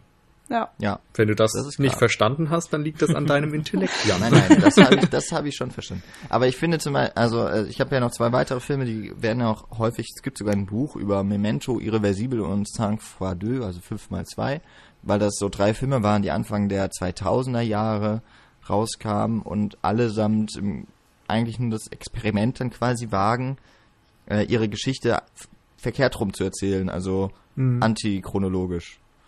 Also äh, Ach, Memento 5 mal eben, 2 ist ja. der nicht einfach achronologisch? Also ist das wirklich Nee, rückwärts? genau, ihr könntet vielleicht, ja. Szenen. werf einfach mal rein, wie er da Und, äh, ist. Ja, die, die ähm, aktuellste Szene ist die erste, also die, Ja. äh, wenn du dir die chronologisch aufzeichnest. Und äh, die zweite Szene ist die, die irgendwann mal davor lag. Die dritte, die nochmal früher in der Vergangenheit Okay. liegt.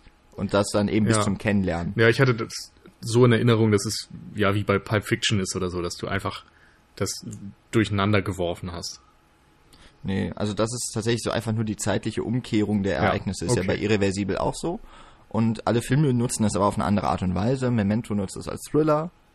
Äh, Sang fois deux nutzt es, um eine Liebesgeschichte darzustellen und Irreversibel einfach nur, um zu zeigen, fuck you Zeit. Oder einfach nur um... Fuck ja, you, Welt. Ja Er so kann's fuck you halt. Determinismus. Ja. Le ja. temps de truy tout. Äh, genau. Über Irreversibel werden wir irgendwann mal sprechen. ja, bitte. Werden Den haben wir auf der Liste, oder? Ja, der ist auf meiner Liste. Ja, sehr gut. Deswegen, aber ich, das sind so Filme, die versuchen meiner Meinung nach ein Erzählexperiment allesamt. Ähm, aber es würde ich jetzt auch nicht sagen, dass es da durch Zeitreisefilme sind. Genauso wenig wie Pulp Fiction ja beispielsweise ein Zeitreisefilm wäre oder Yojimbo, der ja im Grunde einer dieser frühen Versionen ist von wir erzählen eine Geschichte aus verschiedenen Mhm. Perspektiven. Äh, nee, Aber eigentlich ist es immer die gleiche Geschichte. ne? Yojimbo ist Ach Quatsch, Rashomon. genau Ah, ja, ey, Gott, ich war gerade so verwirrt. Namen durcheinander Ja. gebracht. Ja. Ähm, da Ja, nochmal ja. kurz eine Zwischenfrage. Hat denn einer von euch irgendeinen dieser rückwärts erzählten Filme dann mal vorwärts gesehen? Ich habe ich hab nicht Nee, mal Memento in der umgekehrten Reihenfolge oder letztendlich richtigen Reihenfolge dann gesehen. Ich, vielleicht könnt ihr mir sagen, wie der wirkt. Ich, ich stelle ihn mir zumindest relativ Nö, nicht langweilig gesehen. vor. Nee, Also ich weiß, das dass es als. DVD-Feature oder so mit dabei Ja. ist, Ja. aber gesehen habe ich Warum nicht. auch immer. Ja, äh, also ganz ehrlich, ich glaube, Memento verliert wirklich jede Menge. Mhm. wenn man Ja. die Irreversibel auch, auf jeden Fall. Ja. Also ich kann es mir nicht vorstellen, dass der andersrum funktioniert. Nee, das ist ja auch extra so konzipiert worden. Mhm. Ja. Ja, bei Deswegen Saint finde ich dieses Froideux, da ist es wahrscheinlich aber auch dann nur interessant, weil man die beiden Seherfahrungen miteinander vergleichen kann. Es ist ja in dem Fall quasi so, dass eine Beziehung normalerweise von alles ist super sich entwickelt bis zur Trennung. Und da ist alles schlimm.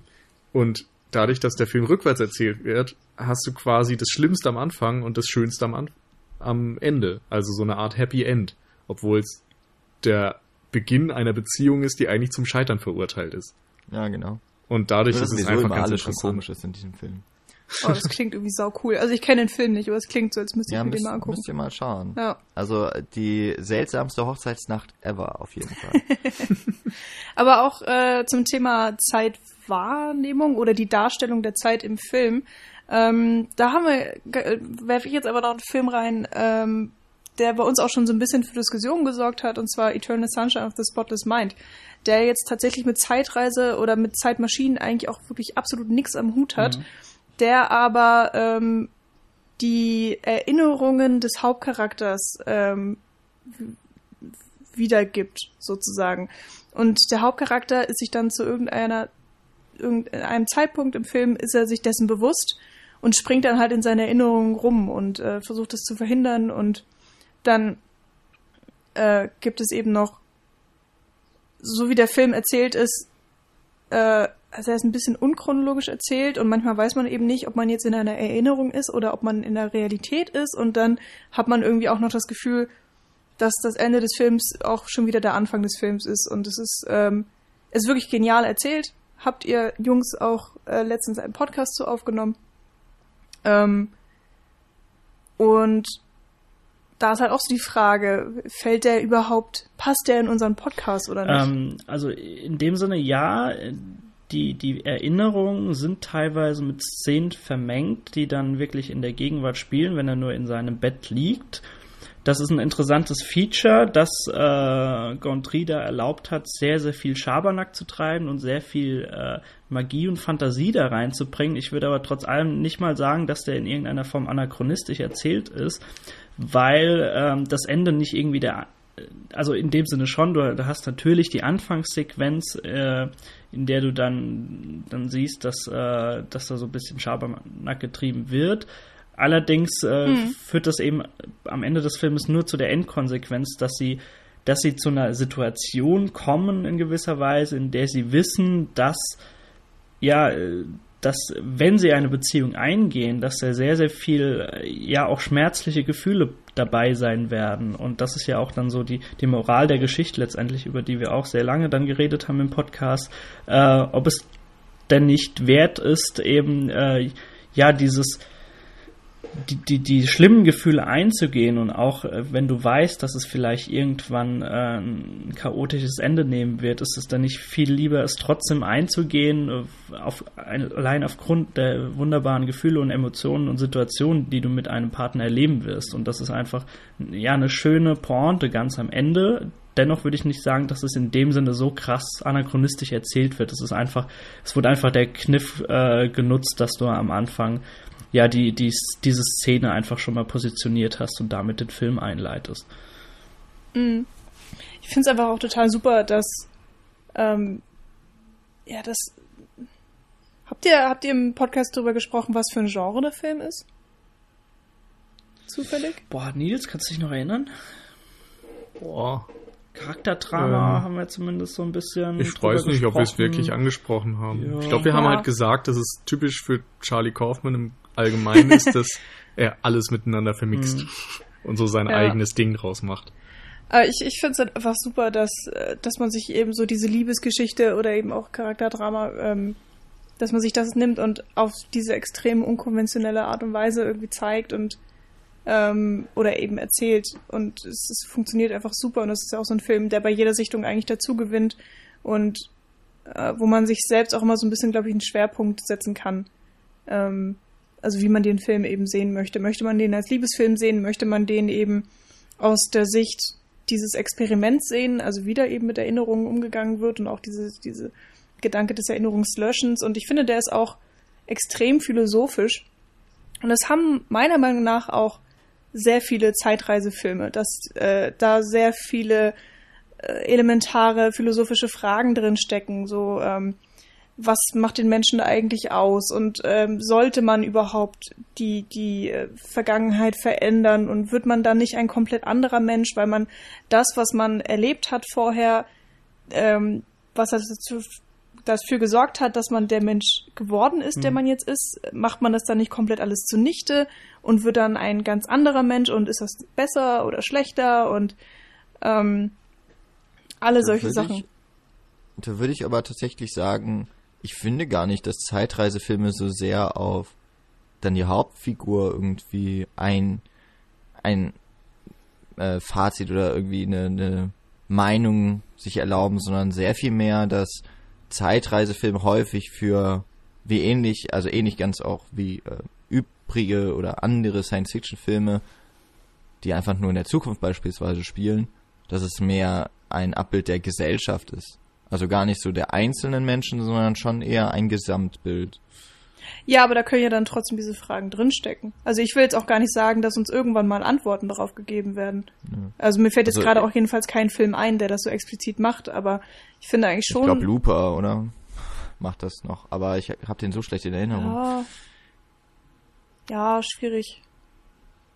Aber ich habe so das Gefühl, jetzt auch zum Beispiel, selbst ein Film Back to the Future, zumindest jetzt, wenn man mal den ersten nimmt, ist ähm, so in den 80er Jahren gedreht ja auch und er spielt in den 80er Jahren und wenn man sich da mal die, die Zeit, also die Gegenwart anschaut, die ist halt dreckig, die ist kaputt.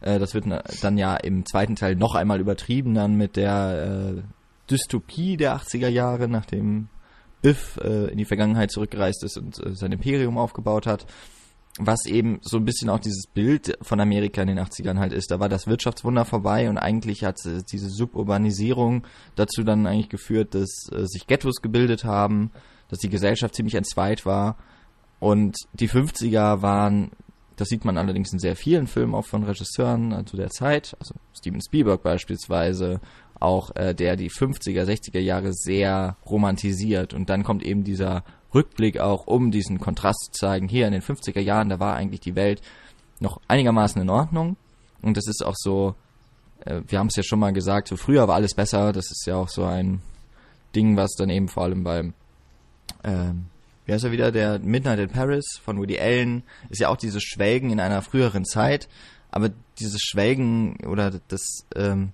Erhoffen, dass es früher immer besser war, das gab es halt immer und wird es immer geben. Und die Gegenwart ist halt gerade jetzt und man äh, muss sich mit der abfinden. Die Gegenwart, äh, die Vergangenheit ist eben vergangen und dementsprechend so statisch auch irgendwie geworden. Und hat dann so etwas Beruhigendes vielleicht auch. Oder eben auch etwas, wo, wo man sich eben drauf besinnen kann. Und ich finde, es zeigt dann auch schon recht viel so, äh, oder sagt halt viel aus über das Hier und Jetzt. Und eben vor allem dann auf die sozialen Gefüge auch. Oder auf die Umstände der Zeit. Ja, wobei aber nicht unbedingt jeder Film, der mit Zeitreise zu tun hat, so direkten äh, Bezug auf die jetzige Zeit nimmt. Also in Back to the Future mag das meinetwegen sein. Ähm, aber in anderen Filmen wird dann einfach wirklich nur so eine Utopie oder Dystopie kreiert, die sein könnte irgendwie. Und da fällt es mir dann irgendwie auch sehr schwer, Bezug zur tatsächlichen Realität ähm, oder zu der Zeit, wo der Film entstanden ist, zu ziehen. Andere Meinungen? Ich finde, das kommt halt auf die Filme drauf an, ne? Ja, das ist also das klar. ist ja jetzt schwierig, so das zu verallgemeinern, denke ich, weil jeder Film, wie wir schon gesagt haben, unterschiedliche Ansätze hat und unterschiedliche Perspektiven und je nachdem auch irgendwie mehr oder weniger Wert auf bestimmte Details legt. Dann will ich mal, also ich würde auf jeden Fall irgendwann mal noch auf Time Loops zu, zu sprechen kommen, weil das Mhm. nochmal so eine ganz besondere Art ist. Ich würde aber vielleicht jetzt gerade, weil wir auch noch so äh, gerade dabei sind, oder es ist ja noch mit so dieser Abschnitt auch, braucht es diese Technologie. Habt ihr das Gefühl, dass irgendwo tatsächlich Zeitreise als etwas Gutes letzten Endes auch präsentiert wird? In About Äh, Time. Ja, den wollte ich jetzt auch reinspeisen. Und ähm, überhaupt in diesen ganzen Romanzen. Mhm. Also ich habe tatsächlich drei Filme aufgeschrieben, von denen ich nur About Time gesehen habe. Das andere wäre noch The Time Traveler's Wife und Kate und Leopold. Ja, Kate und Leopold ist sehr witzig. Habe ich nicht gesehen. Aber das sind eben so Filme, wo ja, wo, wo die Protagonisten eben durch Zeitreise irgendwie Entscheidungen so treffen können, dass ihr Leben am Ende besser Mhm. ist, glaube ich, oder? Oder dass sie eben am Ende, was weiß ich, sich verlieben und dann Ja, ist dadurch halt alles zumindest äh, also vor dem Hintergrund von About Time äh, wird sehr, sehr schön, finde ich, mit diesem ganzen Thema gespielt, weil es ja da wirklich dann im Grunde darum geht, dass er, also es geht ja um diese Familie, in denen alle männlichen äh, Nachkommen dieses äh, diese Fähigkeit nach dem 18. Lebensjahr oder so, glaube ich, war es, erben, in, die, in der Zeit zu reisen.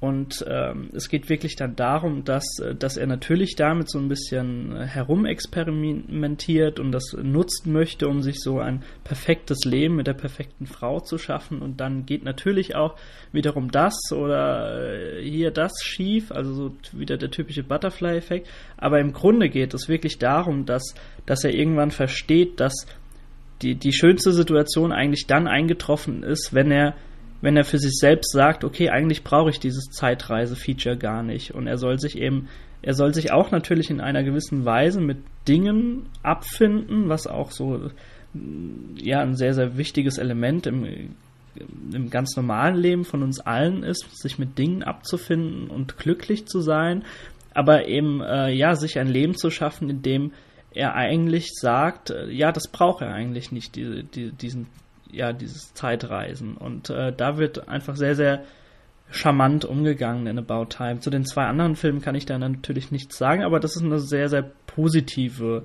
Perspektive, die da eingenommen wird. Also das, der Film passt da auf jeden Fall.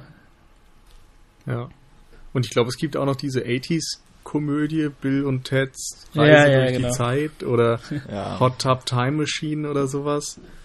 Der ist, glaube ich, neuer, aber das, ich habe beide nicht gesehen, aber habe so den Eindruck, dass die auch eher positiv und humorvoll eben mit dem Thema umgehen. Das und war mit alles mit der super. Telefonzelle da, ne?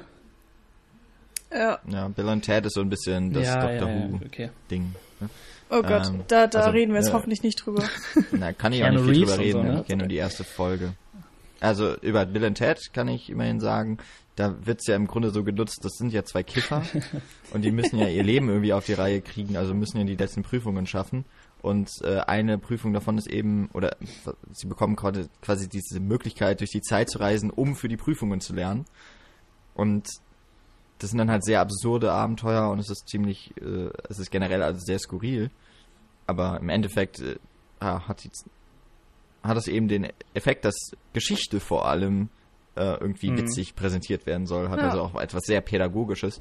Und das würde ich sagen, so was Pädagogisches hat doch im Grunde dann auch, wenn ich das jetzt höre, bei About Time zum Beispiel, die Hauptfigur lernt, dass er sich mit Dingen abfinden muss und dass dieses Zeitreise ähm, ein Privileg vielleicht sein mag, aber auch vielleicht unnötig oder nicht unbedingt notwendig. Äh, ja, also es, es geht äh, im Endeffekt einfach darum, den Moment zu Mhm, genießen. genau. Also wirklich auch äh, alles zu schätzen, was man hat. Ähm, und Ja, das Leben zu schätzen. genau, einfach. und da geht es tatsächlich auch drum in äh, It's a Wonderful Life, wenn Ja. ähm, Sehr passend zur vorweihnachtlichen Zeit jetzt.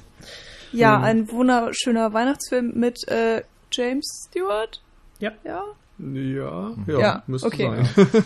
ähm, äh, in dem es eben darum geht, dass ein Familienvater ähm, extrem äh, niedergeschlagen ist und ich, äh, ich glaube, es ist er soweit, dass er sich umbringen Ja, möchte. sie will sich genau. von der Brücke stürzen. Genau, und dann erscheint ihm eben ein, ein Engel, der auf ihn aufpassen muss und ähm, er reist mit ihm so ein bisschen durch die Zeit und ähm, also du- durch seine eigene Vergangenheit. Also sie, sie sind aber nur Zuschauer sozusagen, sie verändern überhaupt nichts. Und äh, dann geht's eben darum, ähm, was wäre passiert, wenn und äh, ist denn tatsächlich alles wirklich so schlecht, wie er sich das denkt und, und sein jetziges Leben, so wie es gekommen ist, ähm, hat er wirklich diese Gründe, die er denkt, die er hat, dass er sich umbringen Mhm. möchte. Und ähm, das ist wirklich genial erzählt und am, am Ende, ja, sind sie natürlich an dem Punkt angekommen, dass ähm, James Stewart auch sagt, okay, nee, eigentlich habe ich wirklich ein tolles Leben, ich habe eine tolle Familie und ähm, ich kann den äh, den Riemen nochmal rumreißen und alles besser machen oder beziehungsweise ich kann wirklich alles wertschätzen, was ich habe und dadurch wird mein Leben auch einfach verbessert. Mhm. Also auf eine Art. Ja, und diese Charakterentwicklung haben wir auch ganz oft. Also Scrooge, beziehungsweise die Geister, die ich rief, hat ja ein ähnliches Prinzip, wo dann der Geist der vergangenen Wein Weihnacht kommt und der Geist der noch kommenden Weihnacht und so weiter. Und Bill Murray dann auch jeweils zeigt, wie sein Leben aussieht oder was, was sein Handeln für Auswirkungen hat und im Grunde verbessert er Mhm. sich dann eben und wird zum moralisch besseren Menschen. Ähm, und bei diesen ganzen Zeitschleife-Filmen ist das ja auch ein gern genutztes Element. Also auch wieder Bill Murray in Groundhog Day zum Beispiel lernt ja letztendlich auch ein besserer Mensch zu sein in diesen ganzen Zeitschleifen. Hm. Und Ich muss, Ja. ich muss jetzt auch so dran denken, ähm, in vielen Zeitreisefilmen wird, wird ja auch die Zeitreisemaschine zerstört. Ja? Oder Kenne ich gar nicht so ja, viele jetzt. Also in Zurück in die Zukunft 3 beispielsweise okay. wird sie, also wird sie zerstört, aber am Ende baut Doc eine neue. Äh, ich glaube in The Time Machine es endet es auch damit, dass die Zeitreisemaschine zerstört wird. Äh, wie war es denn bei 12 Monkeys? Da weiß ich nicht mehr so genau. Aber sie hat ja auch im Grunde dann ihren Zweck verfehlt. Ah, nee, in 12 Monkeys ist das ja wieder mit der selbsterfüllenden Prophezeiung. Also. Ja, genau. Da ist aber, einfach der ja, Zeitstrahl es- hier Sie ändern ja gestellt. nichts. Genau. Aber sie können ja, sie ändern ja, glaube ich, trotzdem nichts, oder? Nee, wie Nee, gesagt, genau, selbsterfüllende genau. Prophezeiung. Genau. Also Ja. es ist alles, wie es sein Und muss. ähm, auch da, dass so im Endeffekt auch so ein bisschen diese Botschaft ist eben vielleicht, weil es die Sehnsüchte und die Wünsche gibt, dann wieder ähm, auch vom Zuschauer, dass man es könnte. Und es wird häufig dann gezeigt, man braucht es nicht oder am Ende hat es gar nicht die erwünschte Wirkung und die Zeitmaschine ist halt dann nutzlos auch irgendwie in bestimmten Fällen. Und Mhm. bei Butterfly-Effekt gibt's ja auch, ähm, wenn man das wirklich das äh, Director's Cut Ende nimmt, ist es ja auch äh, diese Möglichkeit, die Zeit zu verändern, ist ja dann auch überhaupt nichts Mhm. Positives. Es funktioniert ja auch nie.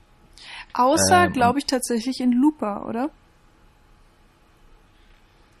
Ja, wie gesagt, irgendwie habe ich an den Film kaum Erinnerungen. Ich weiß jetzt halt nicht, ob ich das Ende nochmal so im Detail erzählen soll, ehrlich gesagt. Aber ich, äh, im, äh, wenn nicht so detailreich erzählt, ist es ja so, dass dann äh, der Junge und der alte Bruce Willis, sag ich jetzt einfach mal, also äh, Joseph Gordon-Levitt, äh, treffen aufeinander und der, äh, äh, wie ist das noch? Einer von den beiden ähm, hat dann verstanden, wie die Zukunft zustande kommt und macht dann eben Mhm. etwas, um genau diese dystopische Zukunft zu verhindern. Ähm, aber ich glaube, wir kriegen dann nicht unbedingt die Auflösung, ob die dystopische Zukunft, ob das tatsächlich funktioniert hat. Also, Ja, stimmt, aber ja, du hast also recht. man also sitzt da als Zuschauer und sagt, ah, okay, es ergibt Sinn. Also ich verstehe, warum der, der äh, Bruce Willis das da gerade gemacht hat. Aber ich glaube, so eine hundertprozentige Auflösung kriegt man nicht. Boah, es ist echt zu Nee, weil es ja in der, in der Jetztzeit bleibt. Mhm, genau. Das ist ja auch die, die Übereinstimmung zu 12 Monkeys beispielsweise, dass du dann eben am Ende nicht nochmal den Schnitt zurück in die Zukunft machst, sondern in der äh, jetzigen Zeit, in der Gegenwart bleibst. Und dadurch hast du natürlich keine hundert- hundertprozentige Sicherheit, aber es können dann, man kann annehmen, dass bei Looper in der Gegenwart Schritte unternommen werden, um eine schlechte Zukunft zu verhindern. Ja, genau. Also äh, für mich war das Ende dann eben Ja. auch wirklich sehr positiv Und dargestellt. Das wäre, wenn wir wieder zu Zeitschleifen gehen, ja auch so ein bisschen das Ding bei Edge of Tomorrow, wo Tom Cruise in dieser Zeitschleife hängt und jedes Mal, wenn er stirbt, in irgendeinem Krieg gegen Alien-Maschinen oder sowas, wird er wieder zurückgesetzt. Und muss dann quasi immer weiter lernen, länger zu überleben. So, irgendwann schafft er es, der ersten Explosion zu entgehen und dann dem zweiten Monster zu entgehen und so weiter und schafft es nicht nur zehn Sekunden zu überleben, sondern zehn Minuten und äh, sein Ziel ist natürlich irgendwann die Vergangenheit oder die, dieser Zeitschleife mit dem bestmöglichen Ergebnis zu entkommen. Insofern wird das da natürlich auch dann so genutzt, um die Welt zum Positiven quasi zu verändern. ich weiß auch schon gar nicht mehr, wie der ausgeht, ehrlich gesagt. Dann erzähle ich das jetzt auch einfach nicht. Nö, nö, ist gut. Wenn wir bei Zeitschleifen sind, haben wir endlich mal den Sprung geschafft. Ja, den Zeitsprung. Ja. ähm, einen Film haben wir, den haben wir glaube ich schon besprochen, ne? Donnie Darko.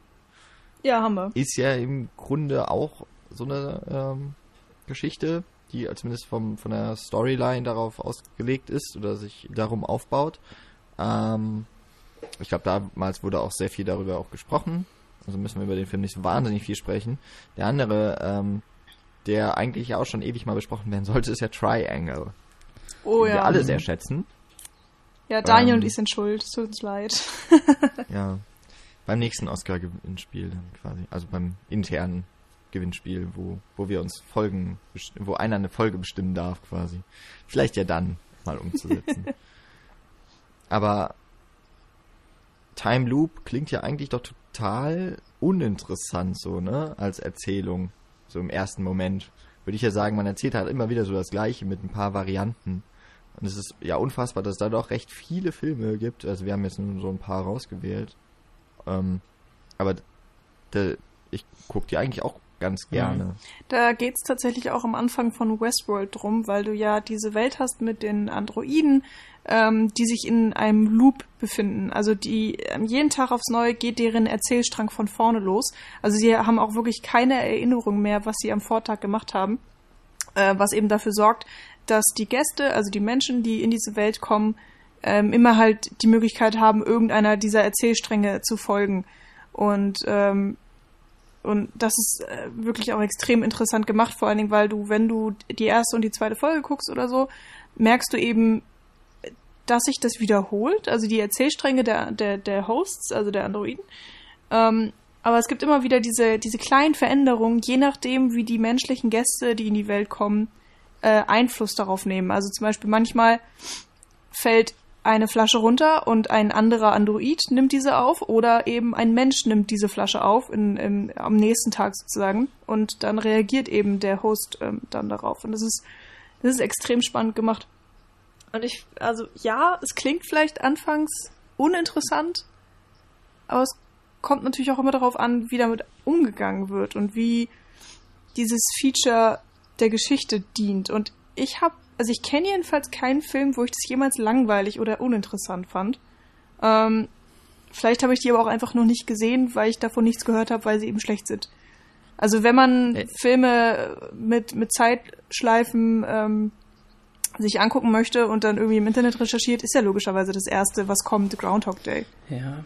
Ähm, Ja, ich überlege die ganze Zeit äh, darüber, ob es nicht äh, total selbstverständlich ist, dass wir das automatisch interessant finden, weil so das Grundkonzept, äh, ich glaube Jan oder so, du hast es vorhin ja schon reingeschmissen, das Grundkonzept eines jeden Filmes, des Mediums per se, ist es ja äh, einfach diese Story zu erzählen, was wäre wenn. Also du kriegst ja immer ein fiktives Konzept äh, an die Hand und erfährst dort quasi, wie diese Geschichte, diese Narration aufgerollt wird.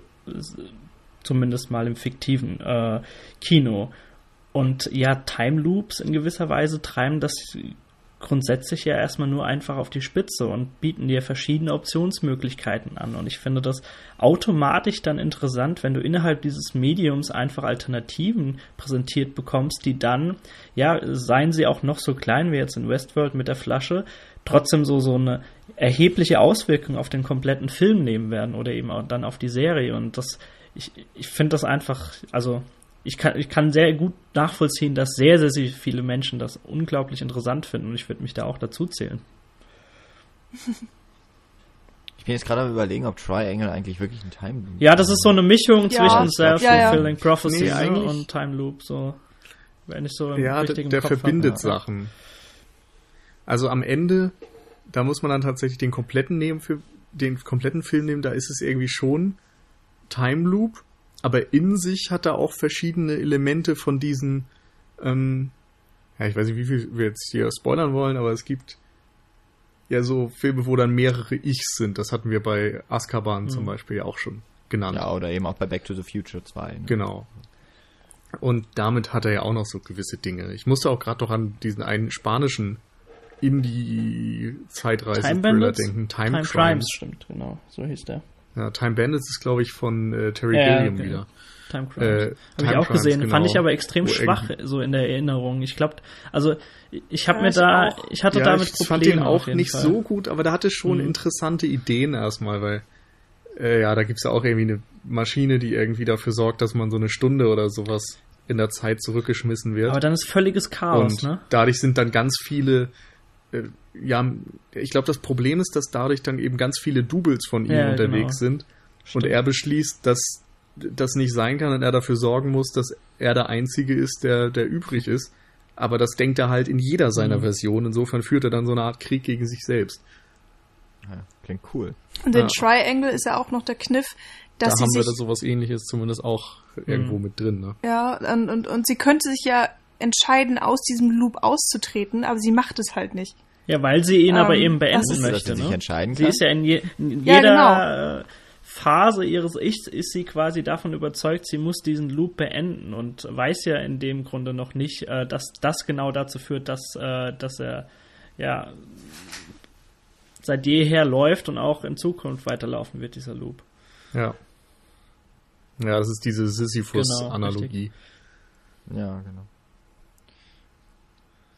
Spannend. Ist Interstellar Habe ich auch schon Ich kann mich nicht mehr drüber ganz ans Ende erinnern. aber nee, Interstellar hat tatsächlich eigentlich nur mit der äh, klassischen ähm, äh, Relativitätstheorie einfach zu tun, dass je nachdem, wie du dich im äh, Raum bewegst, die Zeit anders äh, wahrgenommen wird. Und dadurch, dass ja die Interstellar-Crew mit ihrem Raumschiff da rumfliegt und dann auch ähm, eben mit mit ähm, den einzelnen Gravitationsfeldern und mit schwarzen Löchern und so weiter. Ähm, äh, Gott, ich bin nicht so wissenschaftlich be bewandert, aber es ist keine klassische Zeitreise, sondern wirklich einfach eine andere Zeitebene Naja, sozusagen. Ende- Also der Fliegen sie ans Wurmloch. Ja, genau. Ja, also es ist ja eine Zeitreise in dem Sinne, also eine sehr wissenschaftliche Version davon. Es wird da nicht irgendwie eine Maschine gebaut, die das dann einfach kann, sondern es wird mit diesen Theorien gearbeitet, dass es im Weltraum und im Universum sonst wo irgendwo Wurmlöcher gibt und schwarze Löcher gibt und irgendwelche Antimaterie-Geschichten und okay. sonst was, wo man irgendwie äh, dann, wenn man da acht Minuten lang reinfährt, dann erlebt man selbst acht Minuten, aber in der gleichen Zeit vergehen auf der Erde acht Mhm, Stunden genau. oder acht Tage oder acht Jahre oder so etwas. Ja, ja. Und damit wird ja ein bisschen gespielt. Und gleichzeitig gut. gibt's dann auch wieder so ein bisschen diesen singulären Zeitstrahl, wie man den in Terminator oder so hat, weil ja schon am Anfang dieses Bücherregal so eine gewisse Genau, das meine ich Bewandtnis hat. Ja, das hatte ich gerade schon wieder vergessen. Stimmt, da hast du recht. Ja, das passiert ja in diesem Wurmloch. Genau. Aber mir ist gerade auch, mir ist gerade auch dann, als ihr erzählt habt, ist mir eingefallen, wie der Film endet und dass es ja tatsächlich kein Loop ist. Ich war nur in dieser einen Situation, wo sie ins Wurmloch fliegen und dann ja erklärt wird, warum es diese ähm, übernatürlichen oder außer, äh, wie heißen die, über, doch einfach übernatürlichen Ereignisse geschehen, so in Mhm. der Haupthandlung Ja, auf, genau. auf, die, auf dieser Farm und die werden dann ja erklärt. Ähm, und, und der Film endet aber ja quasi, also er w- wird ja trotzdem linear erzählt, eben nur mit unterschiedlichen Zeitwahrnehmungen. Dann haben wir eigentlich eher wieder diesen, diesen Effekt. Ähm, weil wir gerade bei so ganz klassischer Science Fiction sind und wir ja gerade auch so ein bisschen über mehrere Ichs und so gesprochen haben, ähm, mir ist dann auf einmal Moon in den Sinn gekommen. Ich, das ist Ewigkeiten her, dass ich den Film gesehen habe, aber äh, ist es da nicht auch so, dass Sam Rockwell irgendwann auf sich selbst trifft? Das hat aber gar nichts mit Time Loops zu tun, oder? Ja. Nee, genau, da Nee. geht's um Klon Okay, ein Klon, okay, alles klar, das ist und sowas. keine Ahnung, irgendwie ist mir das äh, so in den Kopf gekommen gerade. Allerdings ist der Regisseur ja von Moon, äh, glaube ich, Duncan Jones, der wiederum äh, dann Source Code gemacht hat, der ja auch ganz gut einfach so in die Rubrik, glaube ich, passt. Äh, also mit Jake Gyllenhaal. Habt ihr den gesehen? Ja, Ähm, nee, leider nicht. Weiß ich gerade gar aber ist schon länger her. Erzähl doch mal da. Äh, Genau, das mit, ne, mit dem. Zug. Äh, ich, ich glaube, da ist eine Bombe oder so im Zug versteckt und äh, Ah. die geht dann da hoch und auf einmal sitzt der, äh, also er stirbt dabei, im nächsten Moment wacht er aber genauso wieder auf, an, äh, auf seinem Sitz auf, mit dem Wissen, dass gerade was hochgegangen ist und äh, versucht, Ist das nicht auch noch so eine neue, also Zukunft und quasi irgendeine Möglichkeit, wo er als Polizeibeamter in irgendwelche Körper versetzt werden kann? äh, Ich habe das gerade so abgespeichert, dass sie da Source dann Videoaufnahmen haben und nicht. er kann quasi über ein Computergerät so, so quasi Assassin's Creed-Style du, das weiß ich gar nicht Animus mehr so. Ähm, und wird da reinversetzt oder so. Aber bei weiß ich jetzt auch Source nicht mehr ganz Code, genau. ähm, ist jetzt klar ein Spoiler, aber wer jetzt nichts mit Spoiler anfangen kann, der, der wird sich eh seit ungefähr anderthalb Stunden äh, wahrscheinlich. Äh, ja, in den ausgeteint haben. hier in unserem Podcast. ähm, ich glaube, bei Source Code ist es tatsächlich so am Ende, dass du ihn in so einer, in so einer, auf so einer Barre siehst. Äh, mittlerweile, also ich glaube, er hat gar keine Hände und keine Füße mehr, äh, keine Beine mehr. Die wurden ihm weggesprengt und sie sind nur in seinen Gedanken quasi so unterwegs und versuchen das rauszufinden. War das nicht so? Ja, Boah, da klingelt irgendwas. Ich meine, das war das Ende ist echt davon. zu lang her. Ähm, Ja, vielleicht war das ja Oh. so, dass er dann, seitdem er nicht mehr gehen kann, dann quasi Ja, verwendet genau, so wird, um mit irgendwie seinem Geist so haben sie quasi in so irgendwelche Sachen reingeschmissen zu werden. Aber da sind wir ja auch bei eher, also ich glaube, Source Code der ist ja jetzt noch nicht so alt, 2011 aber, oder so, ähm, glaube ich. auch eher so ein etwas kleinerer Film, der dann Mhm, mit genau. so Elementen arbeitet. Da hätte ich, da hätte ich nämlich auch noch einen zu nennen, der wahrscheinlich der Zeitreisefilm, bei dem man am meisten darüber streiten kann, ob es einer ist. Es ist nämlich ein Zeitreisefilm, in dem die Zeitreise gar nicht vorkommt. Äh, kennt ihr Safety Not Guaranteed? Nee, Ja. habe ich noch nicht gesehen. Ähm, das ist ja der ähm, Colin Trevorrow oder wie auch immer der Trevorrow, heißt, also der, der Jurassic Dachte World jetzt gemacht hat, ne? Ja. Das war so sein Durchbruch und ist so eine Independent-Produktion und es geht ja darum, dass da eine, eine Ausschreibung ist, äh, oder so ein Inserat in der Zeitung, dass ein, der Marc Duplass ist das, äh, also der Schauspieler ist so, der sucht ein, einen Begleiter für eine Zeitreise und eben steht da auch so drin, ne, Safety not guaranteed, äh, Bezahlung auch erst nach erfolgreicher Zeitreise äh, oder nach beendeter Zeitreise wird die passieren und äh, Aubrey Plaza ist dann eine von den Redakteuren, die so darauf, oder ich glaube Journalisten, Praktikantin oder sowas, Ja. die wird mit so einem Team dann dahin geschickt und die sollen über den schreiben und ja, dann äh, bis zum Ende sieht man, glaube ich, auch gar nicht die Zeitreisemaschine. Mhm. Sie ist auch sehr unspektakulär eigentlich. Es ist ein sehr Low-Budget-Film, aber wohl, also es gut. wird so evoziert, es funktioniert. Aber es ist ein, ähm, ja, es geht eigentlich schon irgendwie auch die ganze Zeit um die Zeitreise. Nämlich auch, was, was kann man damit anstellen und was will man damit anstellen. Es wird halt nur nicht gezeigt im Film.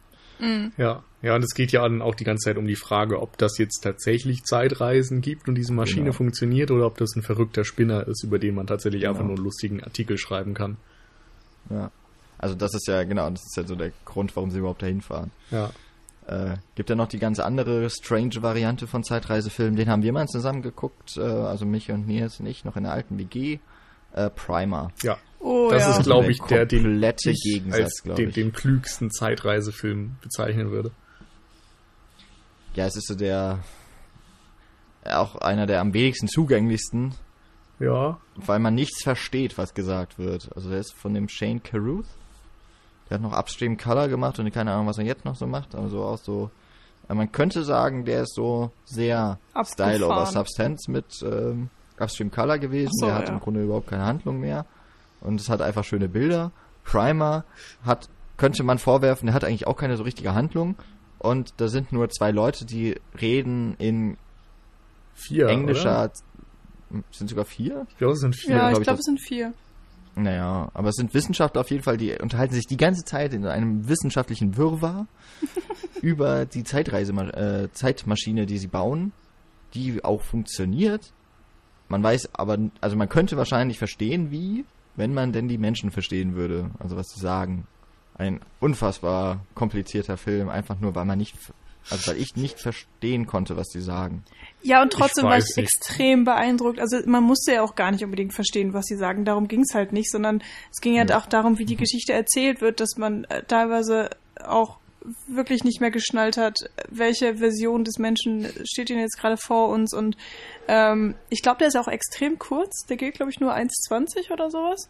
Und, und ich war, ich war wirklich vollkommen weggeblasen und ich, äh, ich könnte den Film nie im Leben zusammenfassen. Ich Also- könnte dir nicht erzählen mehr, worum es wirklich geht, außer dass sie dieses Zeitding bauen. Aber ich würde ihn sofort jedem empfehlen. Also ich habe den, glaube ich, schon zwei, dreimal gesehen. Und Bist du mittlerweile ich kann weiter sagen, nach dass- Sichtung? Nee, es ist auch schon Okay. wieder so lange her. Also meine letzte Sichtung war zusammen mit Ja. Jan und Michi.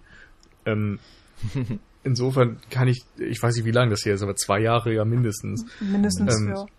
Auf jeden Fall ähm, hilft es natürlich, wenn man schon ungefähr weiß, worum es da geht und was grob passieren wird. Und äh, dieses wissenschaftliche Englisch ist natürlich nicht ganz einfach, aber da geht es tatsächlich zumeist darum, ob diese Maschine funktioniert und wie die technisch funktioniert. Das muss man als Zuschauer gar nicht wissen. Das Interessante ist eigentlich nur, wenn man sich in einen Raum zu dieser Maschine setzt oder so für eine gewisse Zeit, da haben sie glaube ich auch eine Stoppuhr oder so, dann landet man quasi als Kopie dann in der Vergangenheit. Also sie reisen eigentlich immer in die Vergangenheit zurück und dann immer eigentlich nicht zu lang. Am Anfang sind es glaube ich nur ein paar Minuten und dann wird es irgendwann länger. Und zwar kommst du dann irgendwie an einem anderen Ort, glaube ich, raus, wo du quasi der zweite Teil der Maschine ist oder so. Oder kommt man sogar am gleichen Ort wieder raus? Ich weiß nicht mehr. Ich glaube am gleichen Ort. Auf jeden Fall gibt's dann irgendwie zwei Versionen von einem. Also die eine Version, die dann quasi, wenn du die Maschine auf 10 Minuten einstellst, die nach diesen 10 Minuten aus dem Raum kommt und die andere, die schon in der Vergangenheit in diesem Raum dann wieder rauskommt. Und dadurch entstehen, entstehen natürlich so gewisse Paradoxa oder so. Und ähm, auch diese Frage, was machen wir jetzt mit den doppelten Menschen? Da hast du wieder dann dieses Ding, was es bei Triangle und Time Crimes gibt. So, du, das, es dürfen nicht mehrere Versionen von dir existieren. Und Einfach alle umbringen. Ja, ich glaube, das ist äh, tatsächlich am Ende, gemacht, ne? also es, es wird auf jeden Fall drüber diskutiert und so weiter und dadurch, dass du nie genau weißt, wer jetzt welche Version von den Leuten ist und auf welchem Wissensstand sie sind und so, ist es schon echt schwierig zu folgen, aber man kann am Ende doch ganz gut einen Zeitstrahl äh, herstellen, sag ich mal, wenn man aufmerksam auf guckt eine und A4 mehrfach schaut. Ja, ich weiß nicht, ob eine ausreicht. äh, Aber man kann dann quasi äh, am Ende aufzeigen, ob das jetzt Hauptfigur Version A ist oder Hauptfigur Version D oder so. Ich muss jetzt noch mal ganz kurz was zu den Time, Loop, Time Loops zwischenwerfen, was ich vergessen hatte. Es sei denn, ihr wolltet jetzt zu Primer noch mehr sagen? Nö, ich ja, möchte okay. gleich nur noch zu anderen Indie-Filmen ja, was sagen. Sehr gerne. Ähm, und zwar Time Loops. Ähm, da gibt es nämlich auch eine Serie, die sich damit befasst hat, die bei uns ausgestrahlt wurde, die hieß, hatte den bescheuerten Titel 112263, ähm, Der Anschlag. Basierend auf einem Buch von ja, genau. Stephen King. Heißt ja. der so? Ja. Ähm, und da, die ist mit James Franco, da geht es einfach darum, dass ein, äh, ja, ne, ich sag jetzt Wurmloch dazu, wird entdeckt in, in einer, ähm, in einem, was ist das, ein Frühstücksdings. Und man reist, wenn man da reingeht in diesen Schrank, also es ist einfach wirklich nur so ein Schrank, ähm, ins Jahr 1963. Zufällig? Nee, ich glaube 61 zurück. Und ähm, 63, also ähm, am am 22.11.63 ist eben Kennedy umgebracht worden.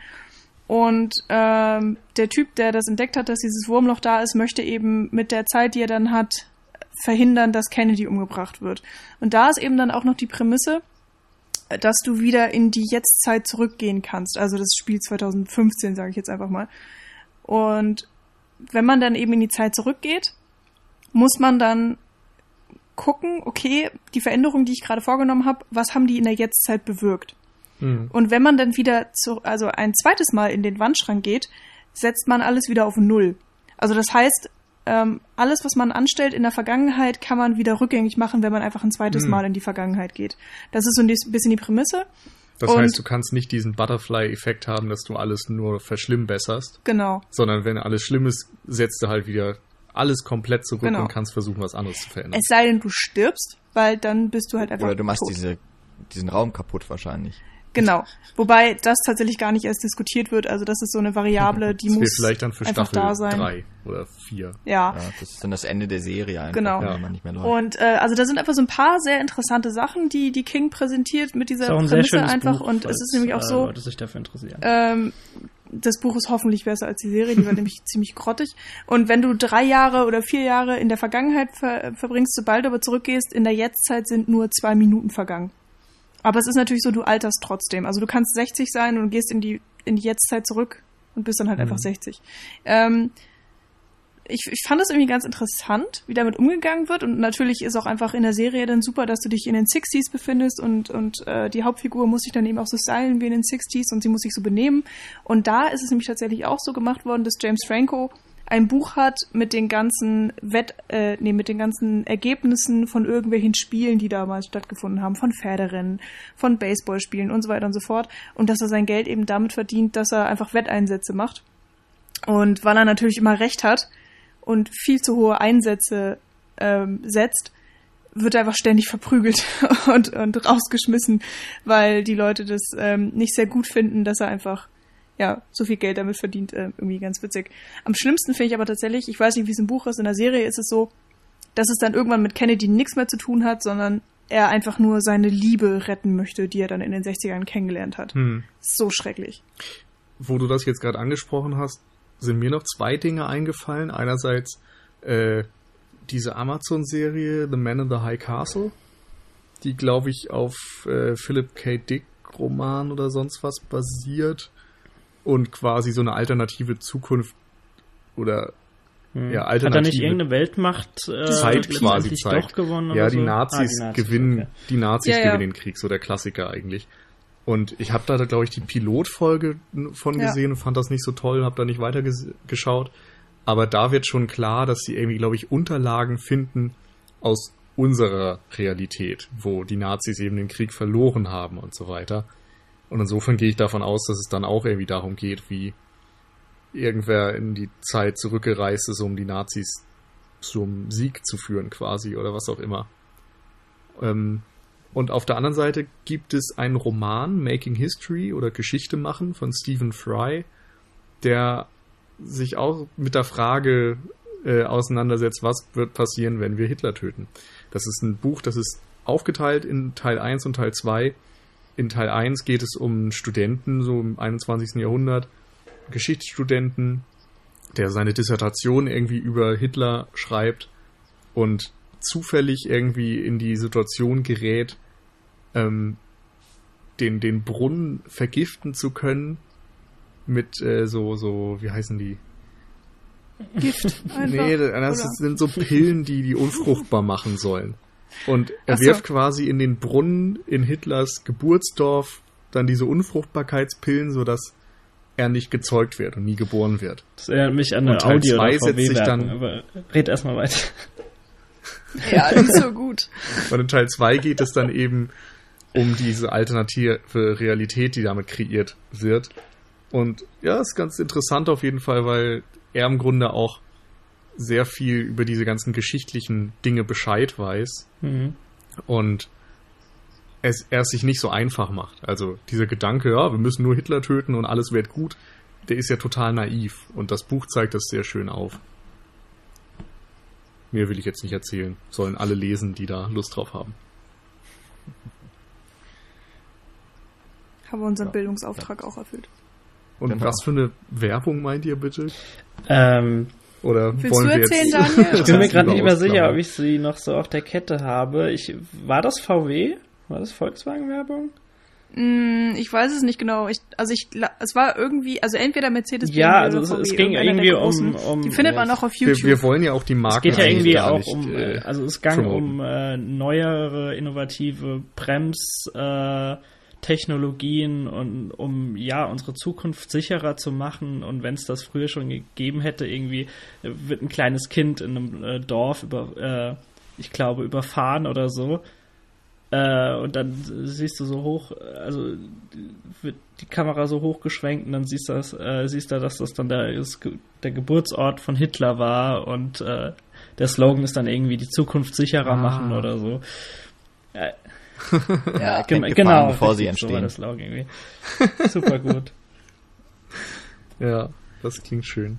Aber ich glaube, ähm, das- der Werbespot ist tatsächlich nie on air gegangen, weil er einfach sofort extrem kritisiert wurde, weil du kannst halt einfach kein Kind töten. Also selbst, selbst wenn es Hitler ist, du kannst kein Kind in einem Werbespot töten Auch. oder überfahren. Aber nur in einem Werbespot nicht. Ne? Ja, sonst geht das. In der Aber, Realität ähm, kannst du ständig Ich glaube, in jedem anderen Land hätte die funktioniert. Bei uns ist es ein bisschen schwierig, glaube ich, schon. Mit dem Thema. Ja, also ich, äh, aber die, man kann die Werbung auf jeden Fall irgendwie online finden und ich glaube, die wurde auf irgendwelchen Werbespotpreis Veranstaltung mal irgendwie gezeigt oder so. Hm. Ja, So, Nils, du hattest Independent-Filme. Genau, ähm, und zwar hätte ich noch zwei Kammerspiele, beide irgendwie aus dem 21. Jahrhundert mit wenig Budget entstanden und nähern sich eben auch aufgrund dieses geringen Budgets dann den Zeitreisen auf eine andere Art und Weise, weil sie sehr viel ja einfach über Dialoge und so weiter erzählen. Und ähm, das eine ist Coherence, Ach der ja, ja, das ist, glaube ich, auch auf dem Fantasy Genau, Filmfest oder so gelaufen. Und da gibt es irgendwie ein Unwetter oder so, was dafür sorgt, dass ich glaube auch eine ja irgendwie eine So alternative eine Abendgesellschaft. Realität Oder- aufgemacht oder? wird, genau. Und dann stellen sie fest, dass es irgendwie nicht nur eine ähm, Abendgesellschaft gibt, also die haben alle so ihr Haus, wo sie Silvester feiern oder sowas. Und sondern Ach, dann gibt es der. irgendwie auf einmal mehrere Versionen davon. Und dann War entspinnt das das mit dem auch wieder- Kometen auch? Äh, ja, oder der ja. war das, stimmt. Dann war das kein Unwetter, sondern ein Genau. Komet, der da gerade über die Erde Ja. hinwegfegt oder so. Oder einschlägt sogar, keine Ahnung. Oh, der war gut. Und das, ich glaube, der war am Ende gar nicht so gut, aber war zumindest ein interessantes Experiment mal wieder. Ähm, weil es da dann eben Teufel. auch ähnlich wie bei Primer und einigen anderen darum geht, wir wollen die einzigen sein, die überleben und wie erkennen wir jeweils die Leute aus dem anderen Haus, weil sie ja einfach Kopien der eigenen Leute sind und so weiter.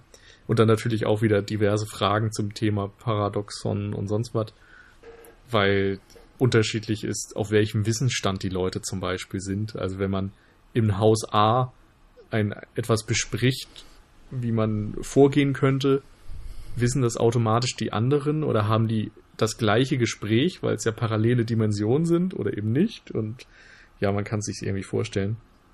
Ähm, und das andere ist The Man from Earth. Da geht es, glaube ich, darum, dass in einem Haus sich verschiedene, ich glaube, ein Ja, ich glaube in so einer Waldhütte, trifft ne? sich oder Irgendwie. ja, irgendwie so ein abgeschiedenes Haus.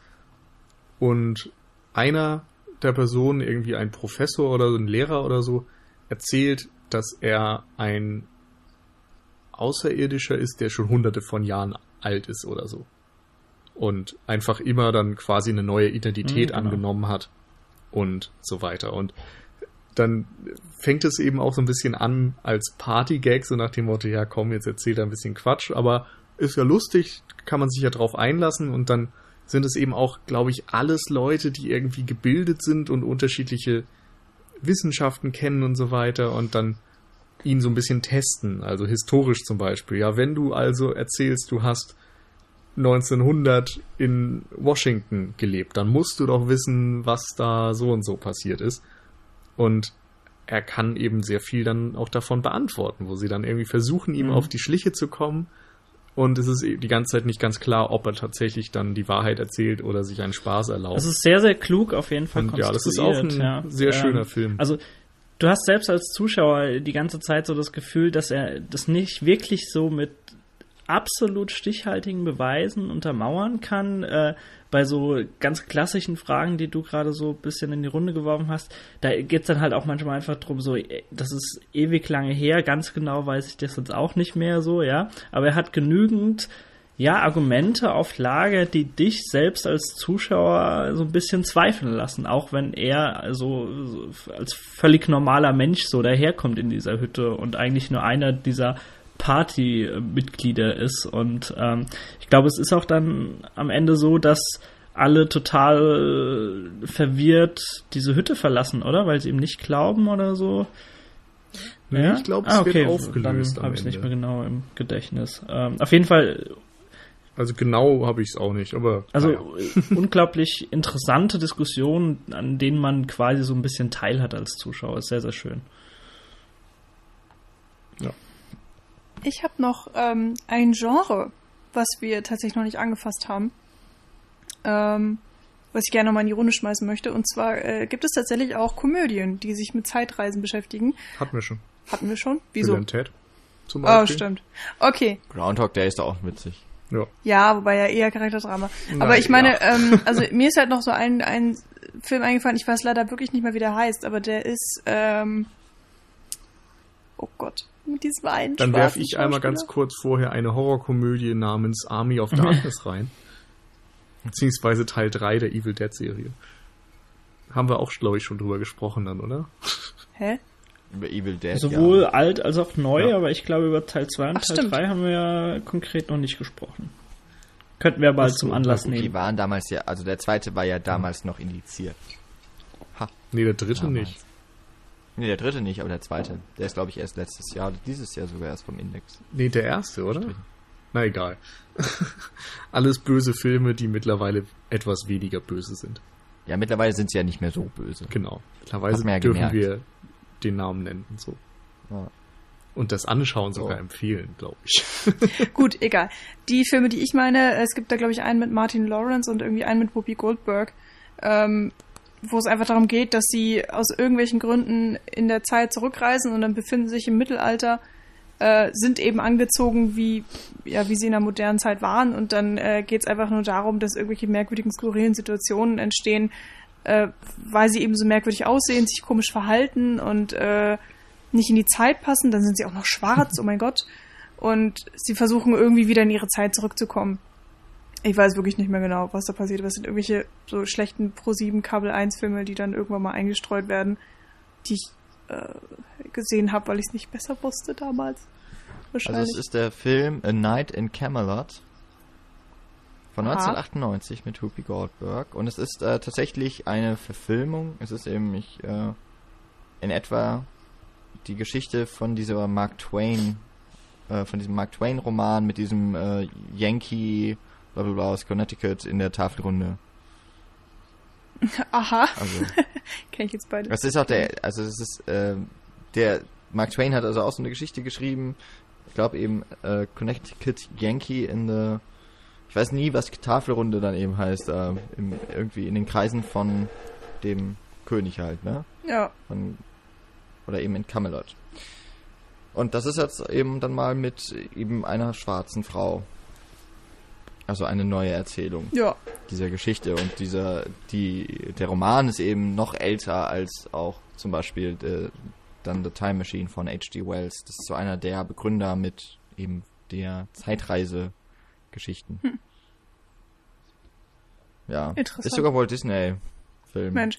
Ich finde es aber tatsächlich faszinierend, äh, dass man einfach so dieses Thema Zeitreise eigentlich in jedes Genre verfrachten kann. Also wir haben ja anfangs gesagt, es gehört zum Sci-Fi und natürlich tut's das irgendwie auch, aber ähm, die Vermischungen sind da so bisschen grenzenlos.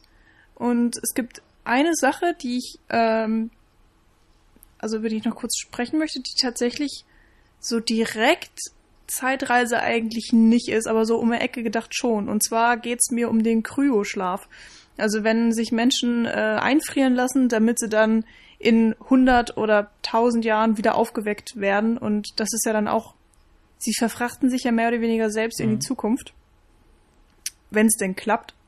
Und es ist ja auch eine Sache, die heute in der jetzigen Zeit schon ausprobiert wird. Es, äh, angeblich gibt's da auch schon positive Ergebnisse irgendwie. Ich möchte das, also manchmal möchte ich das gar nicht wissen. Das ist, äh, wenn es irgendwann zu real wird, dann wird's auch einfach zu gruselig, habe ich das Gefühl. Und ähm, eins der bekanntesten Beispiele, glaube ich, wo das auch thematisiert wird, ist die Serie äh, Futurama, wo ja dann dieser Fry aus Versehen ähm, in den Kryoschlaf versetzt wird und tausend Jahre später wieder aufwacht und dann damit irgendwie leben muss. Ähm, aber ansonsten, glaube ich, ist das Thema nicht so spannend gewesen für die Filme. Also Thema Kryoschlaf wartet Ähm, jetzt bald wieder ein Beispiel auf uns mit Passengers, ne? Also mit Ja, Jennifer genau. Lawrence und äh, Ja. Chris Pratt. Kommt, glaube im Januar in die Kinos, wenn ich mich nicht irre.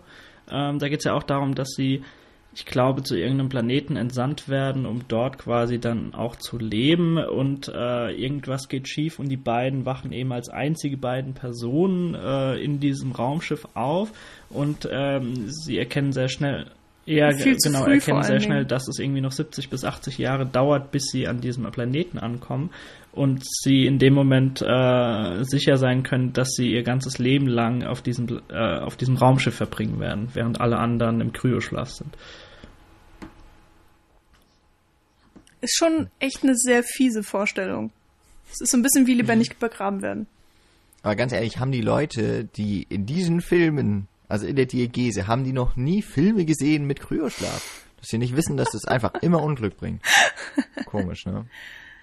Tja, wer weiß. Ich glaube, das ist auch so ein Film, der dann noch irgendeinen Twist hat, weil dann äh, ist es wieder irgendwas mit Verschwörung, so das, das Raumschiff sagen, sollte nie ankommen, bla bla bla. Und Ja. Ich tippe auf den Cal 10.000 Bordcomputer. ja. Woher der bloß wieder ist. ja. Hm. Aber es ist schon eigentlich interessant, dass äh, das Thema Kryoschlaf, das gibt's einfach nicht so häufig, oder? Aber gut, da lässt sich Ja, auch es nicht so viel in mit vielen anfangen. Filmen, glaube ich, schon, oder? Also gerade eben in diesen, äh, in Raumschiffen ist es doch andauernd. Ja, also ich glaube, in, Also in Alien doch Alien, auch. genau, ist es tatsächlich auch so, aber es wird halt nicht als Mittel benutzt, um die Geschichte zu erzählen, sondern es ist dann, es ist halt einfach da und es ist irgendwie Es ganz ist, praktisch. Äh, ist Teil der Welt. Ja. ja. Und halt was ganz, es ist was ganz Normales.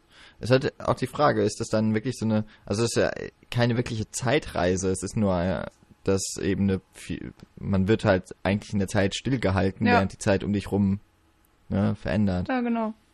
Ja, genauso wie bei Interstellar, wenn sie dann mit ihrem Raumschiff rumfliegen und die, sie selber nicht Genau. so schnell altern wie alles um sie herum. Also das ist ja, Ja. ist jetzt kein Kryoschlaf, natürlich, aber ähm, eine Manipulation der eigenen Zeitwahrnehmung oder sowas oder der eigenen Alterung, Ja. könnte man es nennen. ja, ich meine, es gibt auch so Filme wie den 200-Jahre-Mann, Ja, ne? Aber da geht, das sind halt auch, das sind ja dann quasi nicht mehr Geschichten, da geht's ja nicht um die, um die Zeitreise, da geht's dann um verschiedene Zeiten zwar, aber das ist dann ja wieder so, da kannst du ja auch sagen, dass eben ein Western ein Zeitreisefilm ist, weil er versetzt uns in eine Zeit von früher. Genau. Oder jeder, ne? Ja, nee, das wollen wir nicht. Und deswegen, da bin ich mir jetzt beim Kryoschlaf.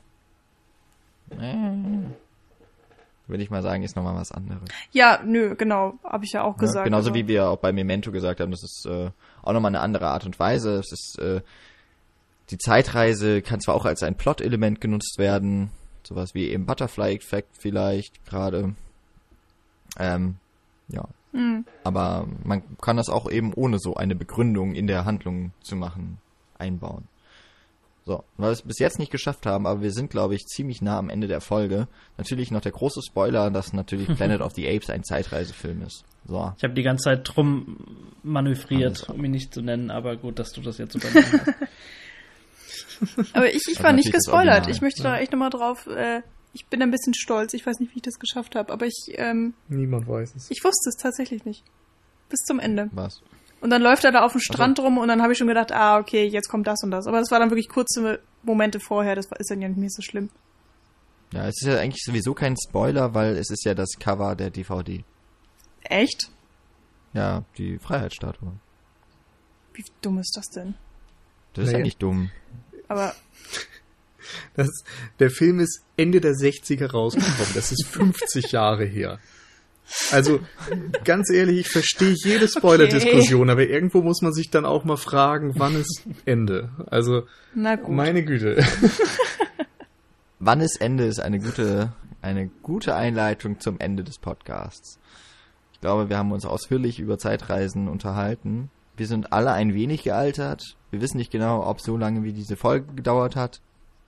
Ich hoffe, unsere Hörer sind zwar äh, sind nicht nur gealtert, sondern vor allem weiser geworden durch unsere Besprechung.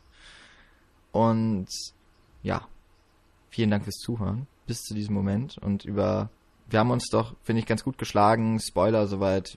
Wir haben uns, oder teilweise gab es im Vorgespräch noch die Befürchtungen, das wird ja irgendwie immer darauf hinauslaufen, dass wir Enten verraten und sowas. Haben wir doch gut umschifft. Wir haben noch ein paar Folgen angekündigt, die wir wahrscheinlich niemals umsetzen werden. Aber, ähm, naja, fleißig mitgeschrieben, was wir mal machen müssen.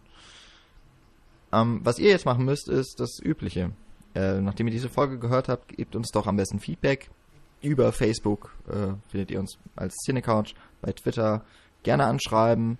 Ähm, wir haben bestimmt nicht alle Zeitreisefilme erwähnt und haben auch nicht die Diskussion abschließend gestaltet, dass die fortgeführt werden kann mit noch mehr Meinungen eben auch von nicht Cinecouch Mitgliedern, Cinecouch Besetzer. Ähm, Das klingt negativ. Besetzer? Hm. Cinecouch lernen. Sag doch einfach. Okay. Aber wir lernen Ähm, doch gar nichts. Wir sind die Cinecouch Sitzkissen. So. Puh. Wir gehören einfach drauf. Und Aha. Und auf uns wird sich dann gesetzt und das tut dann weh. Hm. Naja. Egal. Ähm, oder eben auf unserer Seite auch gerne kommentieren, fleißig und ähm, dort auch ins Archiv und ein bisschen stöbern bei iTunes. Macht es Christian von der Second Unit gleich, auch wenn ihr noch nicht bei uns zu Gast wart, aber auch die, die zu Gast waren, natürlich sind herzlich eingeladen. Gebt uns eine Bewertung, gebt uns vielleicht noch ein paar Worte mit, die wir uns durchlesen, natürlich immer mal wieder, äh, aber eben vor allem auch Leute, die sich vielleicht noch für den Podcast entscheiden wollen, ohne reinzuhören. Ähm, ja, das, das verbessert unser, unser Standing im iTunes-Ranking und ähm, finden uns mehr Leute. Ansonsten einfach teilt mit, dass es uns gibt. Und wenn ihr das, wenn euch das nicht reicht, dann gebt uns noch Geld über Flatter, Patreon oder indem ihr über unsere Seite cinecouch.net auf Amazon shoppen geht. Boah. Habe ich alles gesagt? Also Ich jetzt denke. äh, vor der Weihnachtszeit, das kann sich echt lohnen. Ne? Ja. Wenn Für uns, ja. alle Leute ihre, ihre Weihnachtsgeschenke, die sie kaufen wollen, einfach mal über uns, über den Link kaufen. Das wäre sehr schön. Da würden wir uns sehr freuen. Genau. Und euch tut das ja auch nicht Und für alle, die das jetzt so bald nicht gereicht hat, ähm, wenn ihr uns am 8. jetzt direkt hört, am 8. Dezember, denkt dran, morgen könnt ihr Michi und Nils dann beim Spätfilm hören in deren Feed, äh, den ihr natürlich auch abonnieren solltet. Sind ja jetzt noch, äh, es sind ja jetzt schon ein paar Folgen entstanden und es gibt am Ende 24 Folgen, die sich allesamt um Scrooge oder eben die Geister, die ich rief, drehen, mal mehr, mal weniger im direkten Zusammenhang. Und was kann man Besseres machen als Podcast hören in der vorweihnachtlichen Zeit? Zum Beispiel beim Weg in die Innenstadt oder beim Shoppen für Weihnachtsgeschenke. Vielleicht haben wir euch ja auch so ein paar Filme mal jetzt noch schmackhaft gemacht, die man unter den Baum legen, legen könnte. Ja, jetzt bedeutet es, äh, dass wir nächste Woche, glaube ich, unseren Weihnachtspodcast aufnehmen, unsere Weihnachtsfolge. Mit einem nicht unbedingt weihnachtlichen Film, aber immerhin mit Schnee und Eis. Äh, mehr sei nicht verraten an dieser Stelle. Und ja, dann ist Weihnachten auch schon ganz nah. Und deswegen wünschen wir euch jetzt eine schöne Adventszeit. Wir haben heute den zweiten Advent, das heißt stimmt. das zweite Licht. Ähm, ja, seid besinnlich, seid spendabel, seid nett zu euren Mitmenschen. Und geht ins Kino. Bis zum Ciao, nächsten ciao. Mal. Tschüss. Ciao.